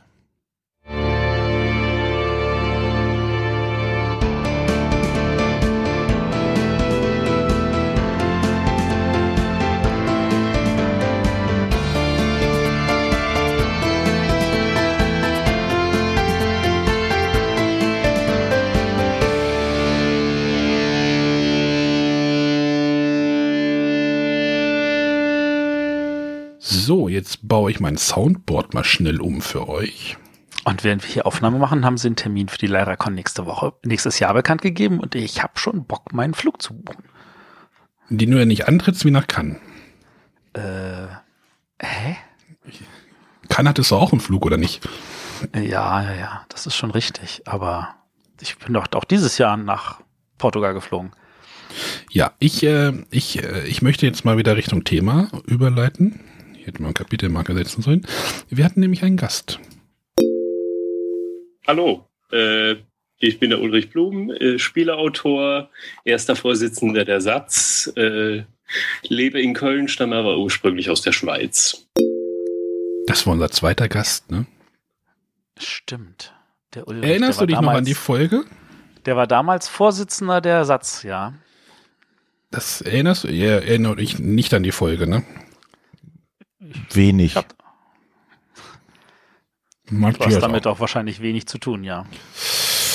Aber das war eine sehr spannende Folge. Wir haben nämlich über wir hatten sie betitelt als der Autor als Marke. Spannendes, ganz, ganz spannend. Aber ähm, ich fange mal kurz mit den, ich fange mal Richtung, ich biege mal erstmal kurz Richtung Spiele ab, so wie immer. Mhm. Äh, denn ich habe ein Spiel vorgestellt von einer Marke, die spieletechnisch, naja, ich lasse es mal so stehen. Mal wieder. Genau. Ähm, Frage in die Runde, was verbindet ihr mit Carrera? Brumm, brumm. Kindheitserinnerungen, Stadelbauer. Genau. Carrera steigt jetzt auch in den Brettspielmarkt ein, äh, mit, ich glaube, insgesamt drei Spielen und ich möchte heute kurz ein Kartenspiel vorstellen. Das heißt, Gib Gas. Genau, ich habe über ein Carrera-Spiel geredet. Carrera ist ja das Jahr dort äh, mit drei Spielen in diesen Spielemarkt eingestiegen. Auch recht erfolgreich, oder? Die waren ja fürs Kinderspiel des Jahres nominiert. Matthias, erinnerst du dich noch? Ja, ja, ich erinnere mich, ich erinnere mich. Da ähm, war ja das war natürlich nur so, dass es für den Stadelbauer tatsächlich nicht erfolgreich genug war. Ja. Der wollte mehr und dann hat aber irgendwann leider, um es jetzt mal, ja, das, das klingt ein bisschen fies, den Löffel abgegeben. Also da ist er leider halt verstorben und äh, mit ihm halt leider dann auch die weiteren Arbeiten daran. Ja, aber wenn ich mir, also ich habe den halt, ich habe jetzt nicht mehr von dem, von dem Gib Gas, das ist so ein verdecktes Kartenauslegespiel. Du darfst irgendwie nicht die gleichen Zahlen auslegen. Das war das, das war das Kartenspiel. Es gab dann noch das Start frei. Das war dann so ein, ein bisschen Deckbauer-Autorennspiel. Und dann gab es natürlich Fitz und Miets. Das Spannende ist ja die, die Leute, die dort äh, die Autorenschaft hatten. Äh, zum Beispiel bei dem, bei dem Gib Gas, den Kartenspiel. Autoren waren Dale Yu, Hanno Gierke und Clemens Franz als Autoren. Ja. Und das ist eigentlich ja schon irgendwie krass gewesen. Also, das ist auch so, dass die drei halt mehr oder weniger das, äh, den Verlag geschaukelt haben an der Stelle. Ja, aber das ist, sind ja nicht, sind ja nicht Unbekannte gewesen. Das finde ich halt so krass. Ja, ja, das waren dann aber auch die einzigen drei Spiele. Die waren auch alle nicht schlecht. Also will ich überhaupt nicht sagen. Aber es ist halt schade, dass es da nicht irgendwie weiterging. Also zum Beispiel bei diesem, bei dem großen Spiel, gab es halt auch so Würfelbecher, das waren wie so, wie diese Carrera, Carrera, wie, wie heißt das, diese Gasgebedinger, äh, wie nennt man ja. sowas? Controller. Das ist, war vorher, also da steckte halt schon ein bisschen Geld wahrscheinlich auch einfach hinter. Aber, ja, du meintest halt, ne? Ist wahrscheinlich dann der Fürsprecher dafür irgendwie, ja. Ja, aber das war schon cool. Also die waren wirklich schön und da hatten sie ein sehr schönes erstes Jahr hingelegt. Da hätte ich mir natürlich gewünscht, dass es weitergeht. Ähm, nicht nur ich. Ähm, da ist dann leider danach alles verpufft, sage ich jetzt mal. Leider. Ja. So, René hatte ein Spiel vorgestellt. Ähm, da musste ich an Ethnos denken. Aha. Und äh, geht es hier um Tashkala. Das ist dieses Jahr in Essen rausgekommen. Wirkt von der Packung her wie ein klassisches Fantasy-Kampfspiel. Es geht also um eine Arena. Arena vorne ist irgendwie so ein Golem, der gegen irgendein pferdeköpfiges Wesen kämpft. Aber es entpuppt sich doch als recht taktisches und wenig, also gar nicht würfellastiges oder glückslastiges Spiel groß. Oh, Moment. Äh, ja. Also, muss sogar kurz gerade im Chat lesen. Äh, aber das ist so, ne? Schachtel zeigt irgendwas und das Spiel ist was komplett anderes. Ja. Das ist, und ja. Äh, es hat mich damals auch nicht so begeistert dadurch dann damals. Ja, ich habe es dann mit äh, Schach meets Magic verglichen. Ja. Ja, das, Der das Vergleich ist ganz gut. gut. Ja. Aber also ich meine, es ist, ich, ich weiß nicht, ob es ein, äh, ein Erfolg geworden ist. Du hast auch noch, ja, es gab ja noch genug, es gab glaube ich noch zwei oder drei Erweiterungen. Also René hat, hat die Profit ja, die haben, die haben erst letztes Jahr wieder neue Erweiterungen René hat, ja. René hat prophezeit, dass es sehr gut erweiterbar ist, was ja dann äh, es auch das, war. Das war abzusehen, ja. Ähm, ja. Matthias hat auch ein Spiel vorgestellt, über das haben wir auch neulich erst geredet. Ja, äh, keine Fragen zu Blueprints? Boah, das war ja einfach. Äh, Finde ich, werde ich das gut finden? Würde ich das gut finden? Du würdest das gut finden. Äh, ich kann feststellen, ich finde das Spiel gut. Welches Spiel war das? Blueprints. Ach, Blueprints. Ich habe Blutprints. Ja, Ich auch. Der Blutprinz. Ich wunderte mich auch etwas. Nein, es ist Blueprints. Wenn ihr Blueprints im, im Ramsch-Ausverkauf irgendwo entdeckt, kauft es einfach. Es ist ein super Spiel. Es wird, Okay. es wird, ja, was denn? Du hast doch, ja, es wird doch irgendwie im Äh, ich finde es immer noch hervorragend. Ich glaube, bei äh, Milan-Spiele oder sowas, da gibt's das irgendwie schon seit einem halben Jahr für irgendwie 5,90 Euro oder sowas. Und dafür ist es ja wohl. Aber äh, noch was Spannenderes, äh, was abseits des Spiels direkt war, sondern verlagsmäßig.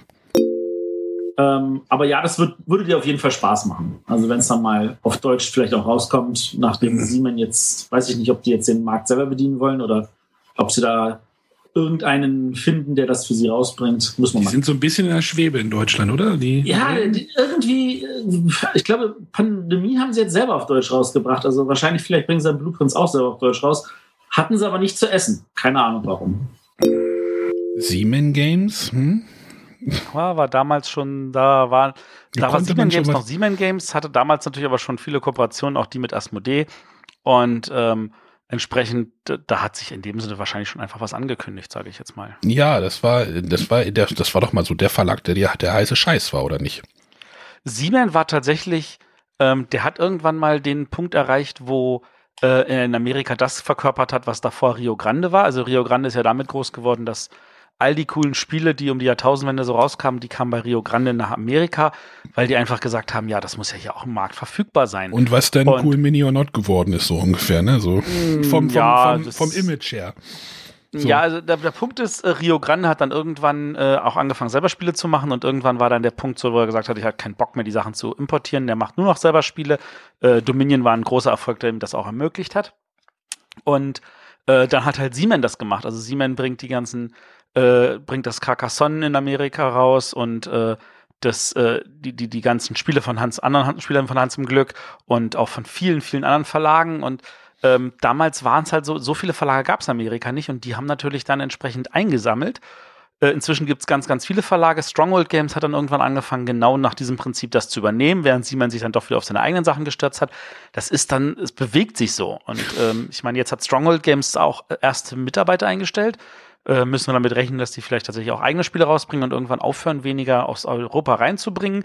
Dann wird irgendein anderer auftauchen, der genau das macht. Sage ich jetzt mal. Ja, es, äh, irgendwie letztes Jahr ging irgendwie darum, dass der, dieser, ähm, wie heißt der von Stronghold Games, der, ähm, Stephen Banneker. der, dass der gesagt hat, er macht das jetzt hauptberuflich, war auch so, Hä? Was? Okay. Der hat das bis jetzt nicht hauptberuflich gemacht. Äh, letztes Jahr, irgendwann im letzten Jahr, ich weiß nicht, ob es 2017 oder 16, der hat es irgendwie beim Dice Tower gesagt, er macht es jetzt hauptberuflich. Und der hatte einen Job an der Wall Street, um das mal als Vergleich zu sehen. Ach so, okay, ja, dann kann ich das verstehen, dann hat man wahrscheinlich andere Ansprüche. Aber unser Gast hatte auch ein Spiel vorgestellt. Matthias wird das wahrscheinlich sehr bejahen gleich. Ähm, das Ganze macht sehr große Laune, ist von zwei bis fünf Spielern, wobei ich aber sagen würde, je mehr, desto besser. Und ich bin der Meinung, dass äh, so unscheinbar es ist in Gestaltung und Schachtel und überhaupt, ich glaube, das hat das Potenzial zu einem Klassiker. So, jetzt hat er gar nicht gesagt, welches Spiel das ist, ne? Ich wüsste es jetzt auch nicht. Äh, ich, äh, ich bin mit dem, ich stehe mit dem Spiel noch so ein bisschen auf Kriegsfuß. Ich musste auch heute gucken, ob ich es noch da habe. Es ist so eine grüne Schachtel. Eine kleine Hm. grüne Schachtel. Kleine grüne Schachtel. Hat Bei eine- grün denke ich jetzt sofort an Friese. Hat eine blaue Ecke in der Ecke. Mm, Also ein Ravensburger. Es ist ein Tier vorne drauf. Ach komm, Arne, leg, sag's. Der, das Tier, was vorne drauf ist, ist auch im Namen drinne. Es ist ein Kartenspiel. Du magst Verflixt. es. Ich mag es nicht unbedingt. Quicks ist nicht von Ravensburger. Verflixt. Also nee, nicht verflixt. Wie heißt das hier? Äh, verfluxt. Ähm, Abluchsen. abluchsen. Abluchsen ist doch cool. Immer noch cool. Ich habe heute gedacht, ah, vielleicht spielst du es doch nochmal. Das ist, das ist grandios, das Spiel. Ja. Ist es ein Klassiker geworden? Hm. Weiß ich nicht. Aber das waren jetzt, das waren jetzt die Spiele. Du willst, möchtest nicht, du hast jetzt gesagt, Abluchsen ist super und dann äh, drücke ich mal weiter. Äh, es ging nämlich ähm, Thema hatte ich ja kurz schon gesagt, Autoren und Marke, Schrägstrich Handschrift. Ähm, insgesamt geht es mir aber nicht nur um die Marke, sondern äh, eigentlich noch eher um Handschriften. Also die Frage, braucht ein Autor eine Handschrift und wenn ja, wieso? Das war die große Fragestellung der Sendung. Und äh, jetzt geht's noch mal kurz, noch mal kurz äh, zum. Ähm, der Ulrich hat nämlich was zu dem Jurypreis gesagt, den er ja auch gewonnen hatte, also dem Förderpreis der Jury. Moment, wie heißt der? Richtig, Förderpreis der Jury Spiel des Jahres heißt der richtig, der in Göttingen immer verliehen wird. Das ist doch der Preis, oder? Ja. Das Stipendium. Ähm, und er hat äh, einen, naja, Aufruf, aber er hat es nochmal klargestellt, was dieser Preis für ihn bedeutet hatte. Der Preis der Jury ist eine ganz, ganz grandiose Sache. Allen, die versuchen, äh, hier irgendwie auf der Autorenseite in die Szene zu kommen, kann ich das wärmstens empfehlen. Ähm, man, also ich meine, der eigentliche Preis ist, dass man äh, vier, fünf Praktika von einer Woche oder kürzer kriegt bei Verlagen, Autoren, im Laden, äh, irgendwelche Schulungsveranstaltungen und so weiter. Ähm, das ist der eigentliche Preis, da kriegt man noch ein bisschen Geld für Fahrtkosten und so weiter. Der wirkliche Preis ist aber, dass ein großer Teil der Leute in der Szene von diesem Preis Notiz nehmen und tendenziell deinen Namen kennen. Genau, du wirst einfach durch diesen Preis sichtbar wahrscheinlich einfach. Ähm, das kann ich aber bestätigen. Also wenn man mal guckt, wer da alles den Förderpreis schon gewonnen hat. Ähm, und da gibt es natürlich welche, die das, sage ich jetzt mal, klar, da gibt es welche, die das jetzt nicht so verfolgen wie andere. Ähm, aber die, die, die Sophia Wagner, die wir ja dann auch in einer Sendung eingeladen hatten, die hat ja wirklich da einiges rausziehen können. Also die ist, ähm, die ist ja jetzt, die versucht sich tatsächlich hauptberuflich als Autorin. Das hat sie sich schon die Fahne gehängt, bevor sie irgendwas hatte. Sie, ihr Name ist weltweit bekannt. Auch Ja. durch dieses Noria. Also die, die Leute sagen einfach, ja, natürlich, die Sophia Wagner, die hat diesen Preis. Sie wird auch in einem amerikanischen Podcast vorgestellt mit, hey, sie hat dieses Stipendium gewonnen.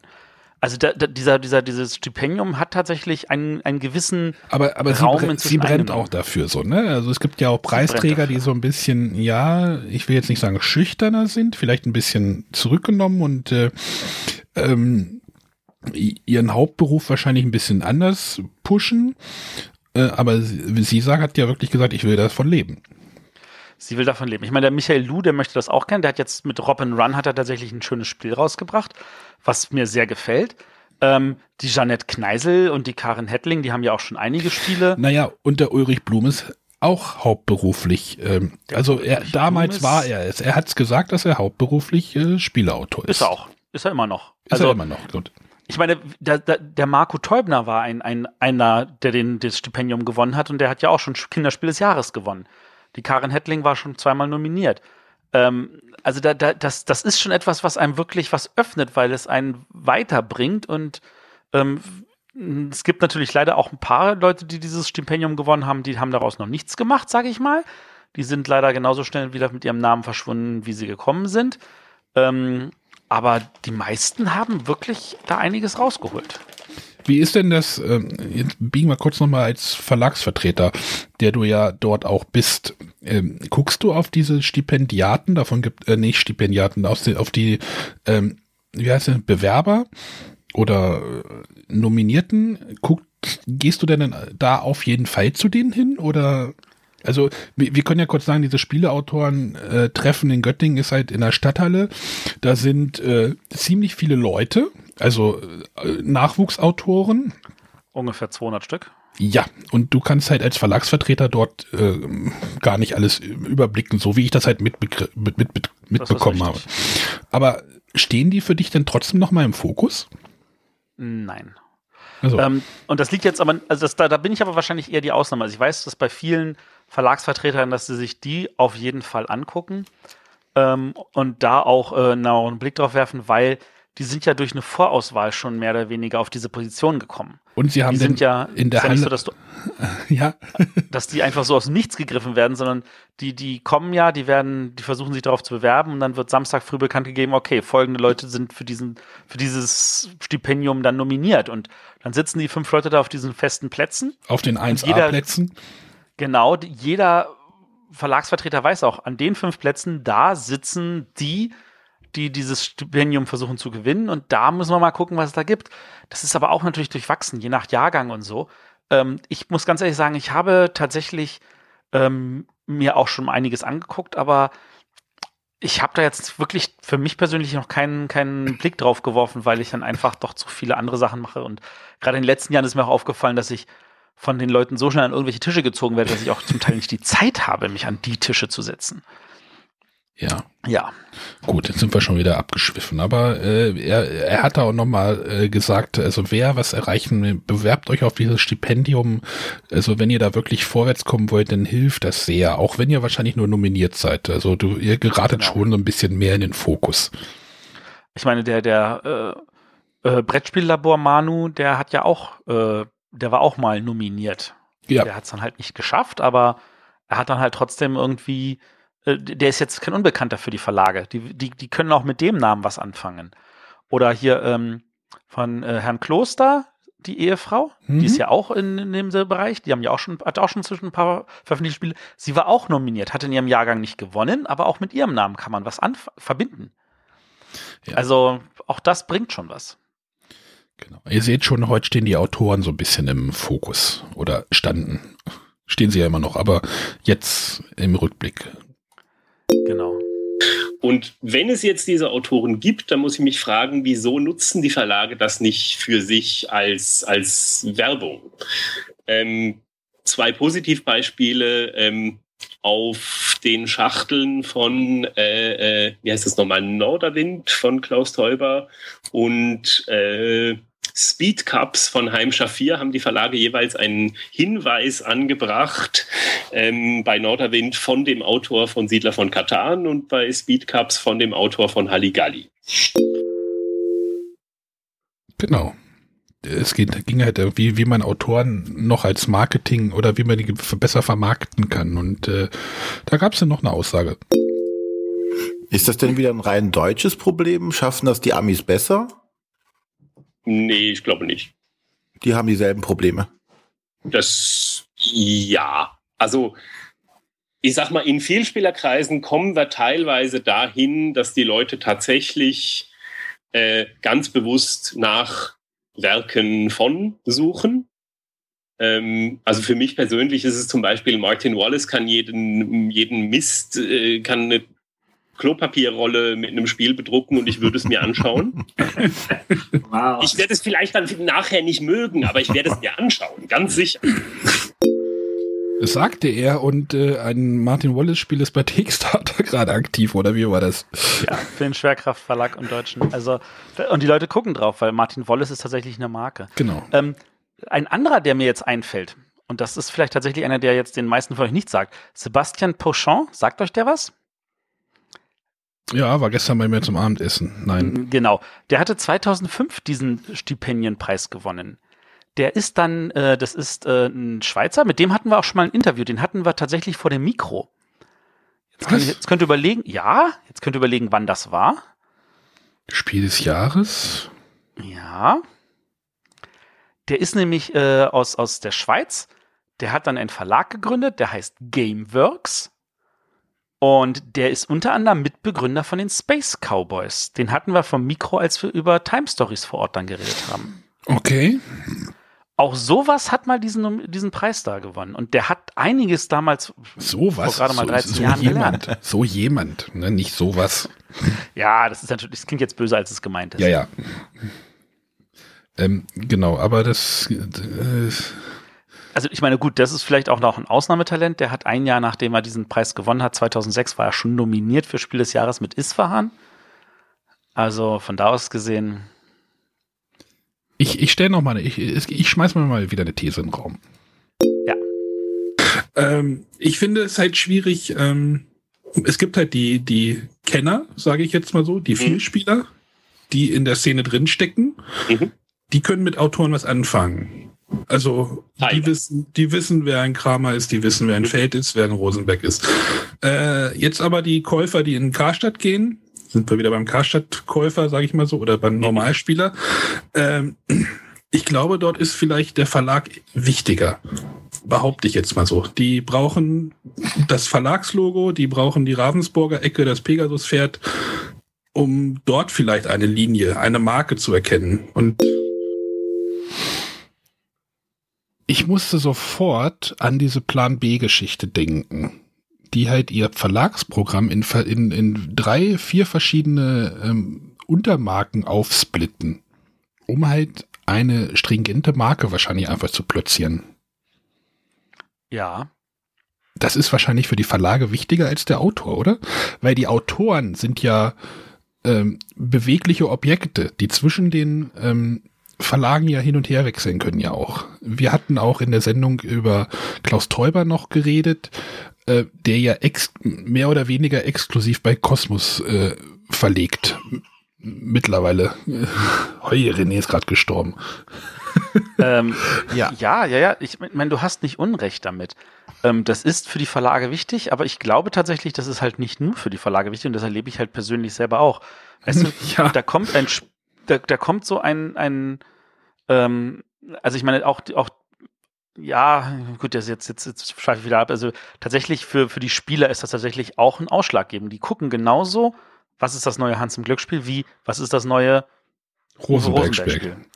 Ähm, da haben wir noch mal einen Vergleich zum Buchmarkt geschrieben, äh, ge gezogen. Aber wieso ist es so?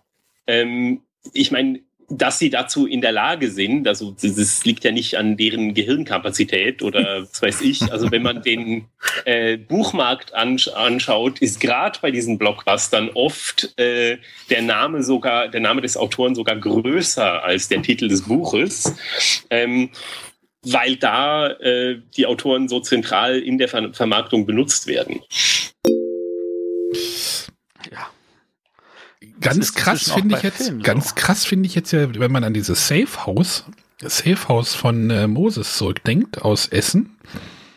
Wie groß steht da der Name Sebastian Fitzek drauf? Und wie groß steht der Name Marco Teupner, Teupner drauf? Ja.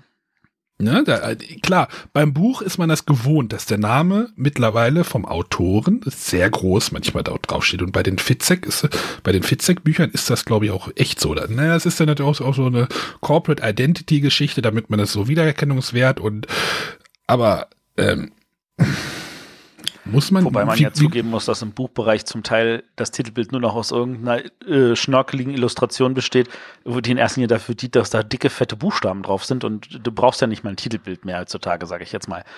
Ähm, und äh, ja, äh, also ich meine, das ist auch äh, geschickt gemacht gewesen vom Moses Verlag, das Sebastian Fitzek so groß auf die Spieleschachtel zu packen, weil das natürlich auch nochmal hilft, an Nichtspieler zu verkaufen. Ja, Und äh, im Filmbusiness ist es auch nicht anders. Da heißt es so hier der neue Film mit George Clooney oder Tom Cruise oder mit sonst irgendwem. Und der Name des Schauspielers steht dick und fett drauf, zum Teil größer als der Name der Titel des Films. Und ähm, das, das war bei Filmen auch mal anders. Also ich weiß, bei Filmen, das war damals oh, noch in den 30ern oder sowas, da, da stand halt wirklich dick und fett der Titel. Das, das waren Zeiten, wo der, der Waschzettel am Ende noch am Anfang des Films war. So lange ist das her. Ja, also das war schon, aber ja, das ist so diese Marketinggeschichte. Also, achso, wir hatten gar nicht gesagt, wie wir da auf diese, auf dieses Thema gekommen sind. Also der Ulrich hatte auf dem Spiel des Jahres Spieler äh, Juryabend äh, zur Messe eine kurze Rede gehalten, wo es zu dem Thema ging. Das wollte ich jetzt nochmal kurz ähm, in Kontext setzen. Genau. Aber zu diesem Thema ist er gekommen, weil der Tom Felber in einem Spielbox-Beitrag darüber geschrieben hatte Genau. und sich das, gewünscht hatte. Genau. Und das äh, hatte der Ulrich Blum aufgegriffen und hat daraus einen kurzen Genau, Vortrag aber viel wichtiger war eben auch noch die Handschrift. Gut, lass uns zur Handschrift kommen. Äh, ja, die Handschrift. Das ist jetzt eigentlich, also, also weil die, die ganze Markendiskussion kann ja erst stattfinden, eben wenn, äh, wenn ein Autor mehrere Spiele hat, die sich an eine ähnliche Zielgruppe richten und die auch für den äh, Spieler letztlich wiedererkennbar sind. Und da ist für mich halt die, für mich als Autor eine viel interessantere Frage, Brauche ich eine Handschrift oder, also ich meine, aktuell haben wir die, die, den Zustand, dass ich kann eigentlich, ich kann alles rausbringen. Ich mache heute das und morgen dieses und übermorgen jenes. Brauchen Autoren eine Handschrift? verkaufe ich der, der Königin ihr Kind. Genau. Ähm, äh,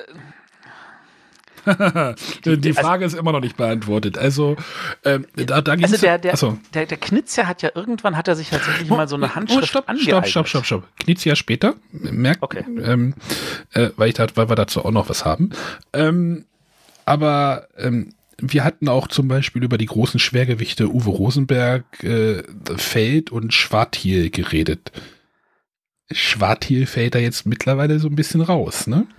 Ja, aber das liegt einfach daran, dass er tatsächlich geschafft hat, also sich diesen Namen, ich meine, er hat halt also auch mit diesen Schwergewichten angefangen, das Ja. war seine Handschrift und irgendwann hat er einfach festgestellt, er hat auch Bock, Er andere Spiele brechen. zu machen und es ging, weil er einen Namen inzwischen hatte. Genau. Wir hatten auch über Stefan Feld geredet und ähm, dort haben wir auch gesagt, also er wäre jetzt auch bereit, dieses, dieses Image zu brechen. Dieses, ich mache nur Schwergewichte oder ich mache eine, eine Art von Spielen. Es wurde nämlich auch gesagt, dass, äh, Moment, Und ich glaube auch in dem Moment, wo ich mir diese Frage intensiver stelle, komme ich automatisch davon ab, dasselbe zu tun wie alle anderen. Und das ist eigentlich, glaube ich, das Allerwichtigste daran. Ich glaube, das ist auch das, was äh, Tom Felber damit meinte.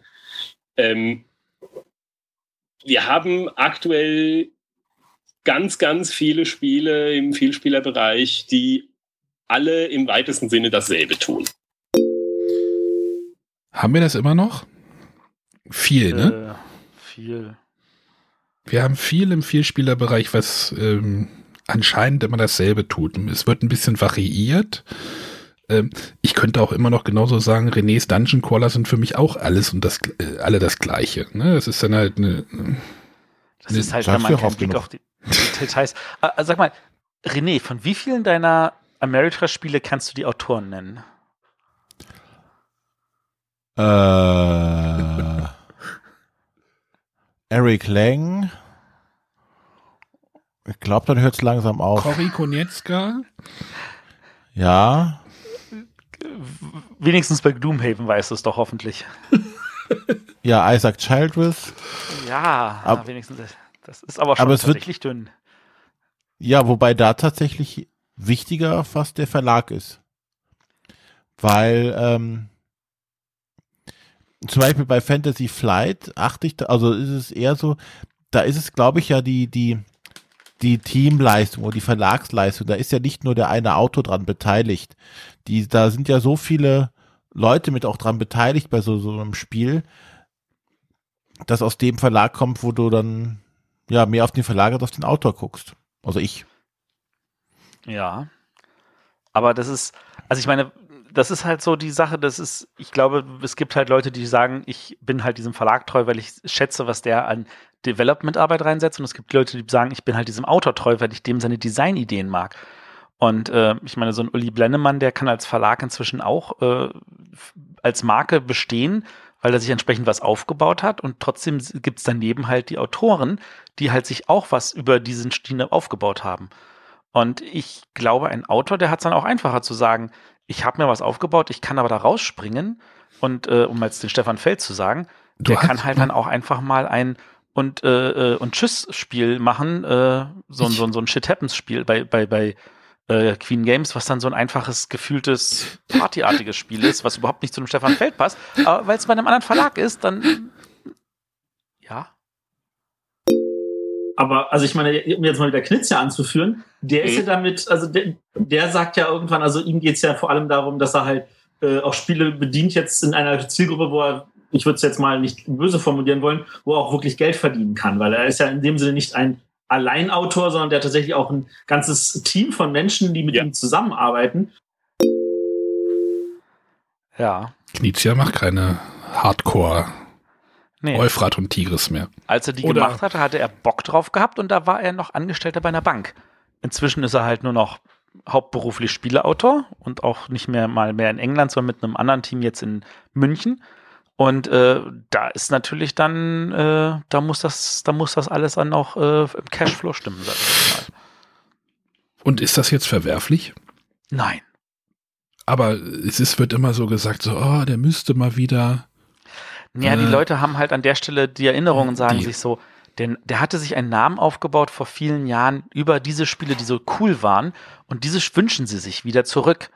Und ich könnte mir vorstellen, wenn er heutzutage so ein Spiel machen würde, dann würde er auch an Verkaufszahlen von damals ranreichen oder noch drüber kommen, weil die Spielergruppe für genau diese Schicht auch größer geworden ist. Ja, aber ich glaube. Dummerweise ist natürlich die, für die er jetzt was macht, noch viel größer. Genau, von, so von, dass sich also da das für ihn halt immer noch mehr lohnt. von dem Eldorado hat er bestimmt mehr verkauft als von Euphrat und Tigris.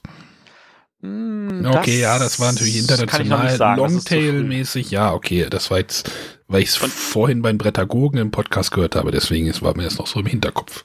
Ja, aber die, zum Beispiel das Battle Lines, das momentan bei einem Wargames-Verlag wie GMT ist, da hat er auch über die Jahre bestimmt einiges verkauft und so ein, so ein, so ein, äh, jetzt, wie hieß das eine Spiel, das den à la carte gewonnen hatte? Äh, das, das ist inzwischen in der siebten Auflage bei einem zehnten Verlag. Das ist also auch äh, etwas, wo er natürlich ordentlich was dran verdient hat. Und das müssen die neuen Spiele einfahren, aber die werden natürlich schon mal mit einer größeren Grundauflage hergestellt. Und dann gibt's immer noch Modern Art. Und dann gibt es ja Modern Art zum Beispiel. Das, das ist ein Bestseller für ihn. Das Ja. ist jetzt mal kurz irgendwie in zwölf Versionen rausgekommen oder so. Aber, ähm, ich, um mal wieder nochmal zum Rückblick, damit wir hier mal durchkommen. Ähm, der Uli meinte, Autoren, ähm, ach nee, wie war's? Ich, ich hab's jetzt nicht mehr ganz im Hinterkopf, ich spiel's einfach mal ein.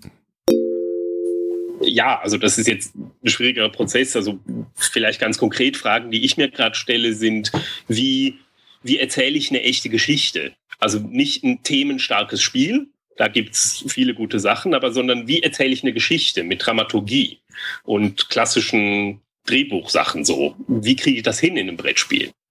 Solche Ohne- Fragen stellen. Ohne gleich wie Andor auszusehen. Wisst ihr, was mir da sofort in den Kopf gekommen ist? Welche Art von Spielen? Die, die wir Time momentan Stories? haben, die Legacy-Spiele. Ja, Legacy, diese Legacy und Time Stories Geschichten, diese, diese einmal Verbrauchsspiele. Ja.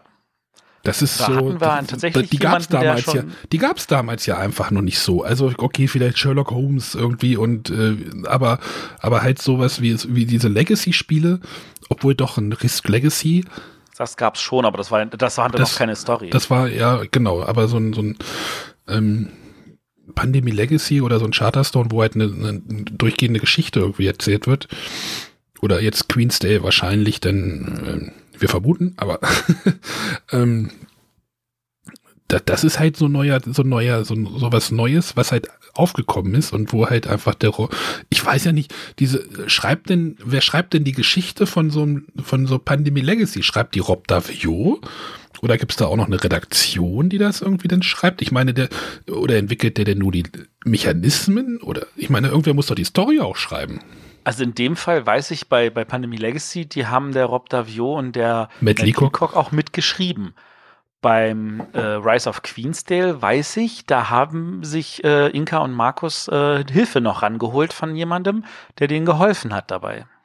Ich meine, das muss ja dann auch irgendwie noch. Äh, Das muss auch gemacht Ja, werden. aber ich fand das halt so ein, so ein, so ein Vorausblick irgendwie auf die Legacy-Spiele, fand ich irgendwie ganz, äh, ganz schön. Ähm, ansonsten gab es noch was Politisches. dass man das Spiel, das, das Brettspiel überhaupt ernst nimmt. Also im aktuellen Koalitionsvertrag war äh, absurderweise war halt stand drin irgendwie zu spielen, stand halt irgendwas von digitalen Spielen drin. Das ist ja schön und gut, dass das da drin steht. Ich finde digitale Spiele toll. Aber das war's halt, also, also der Begriff Spiel wurde fest mit digitalem Spiel verknüpft und das halt äh, eine ich glaube, 3000 Jahre, Jahre alte Kulturform oder sogar noch ältere Kulturformen wie das Brettspiel einfach ignoriert wird auf breiter Basis, äh, das ist halt schon problematisch und da versuchen wir gegenzusteuern, aber das sind dicke Bretter. Wir sind noch nicht wirklich weiter, oder? Nein, leider nicht. Leider Vier Jahre nicht. später immer noch nichts passiert. Neuer Koalitionsvertrag, niemand hat ihn gelesen.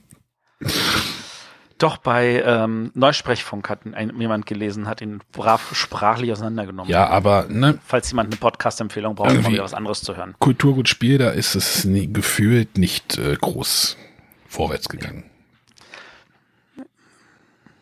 Ansonsten schmeiße ich noch ein Fazit in die Runde.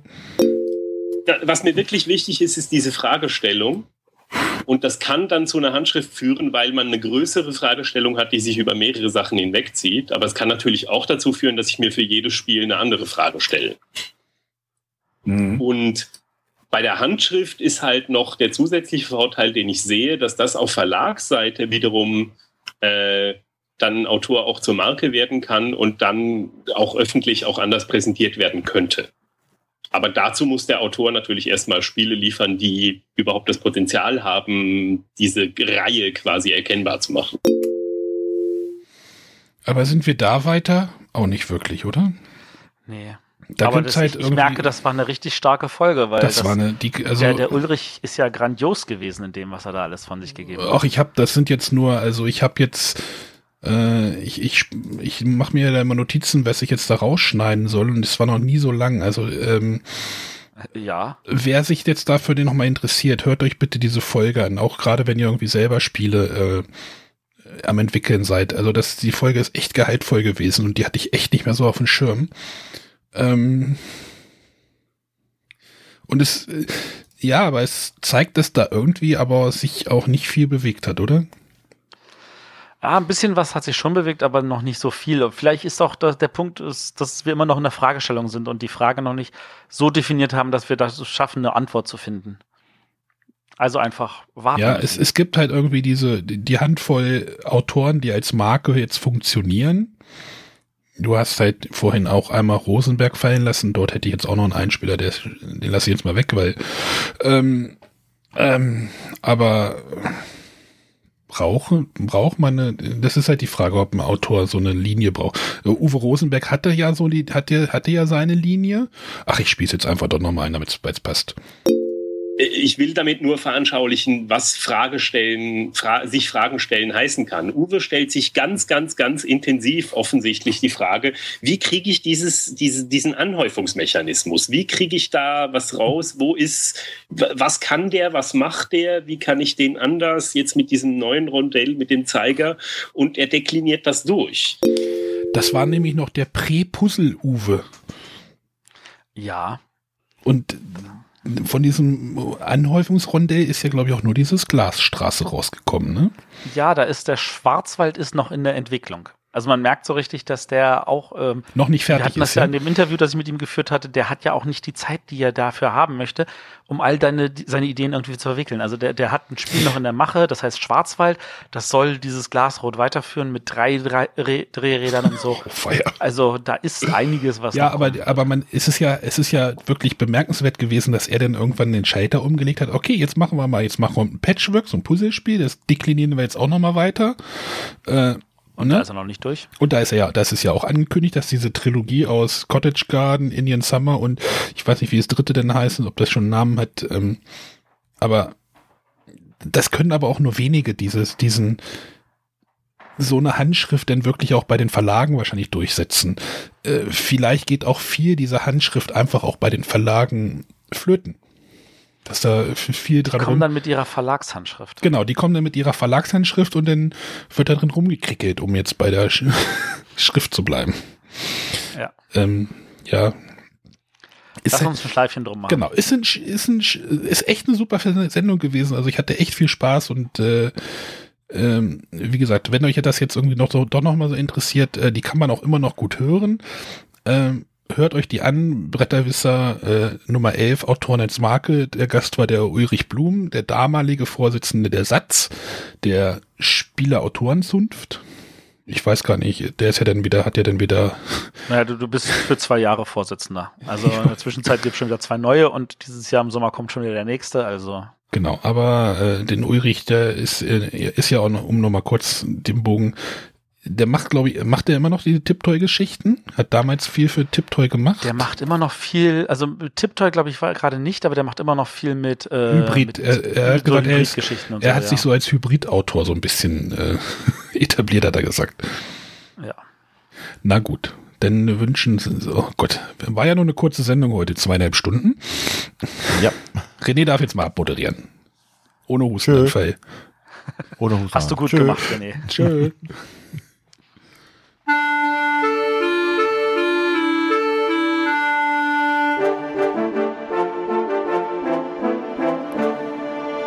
Das waren die Bretterwisser. Ihr findet diesen Podcast bei iTunes oder auf www.bretterwisser.de.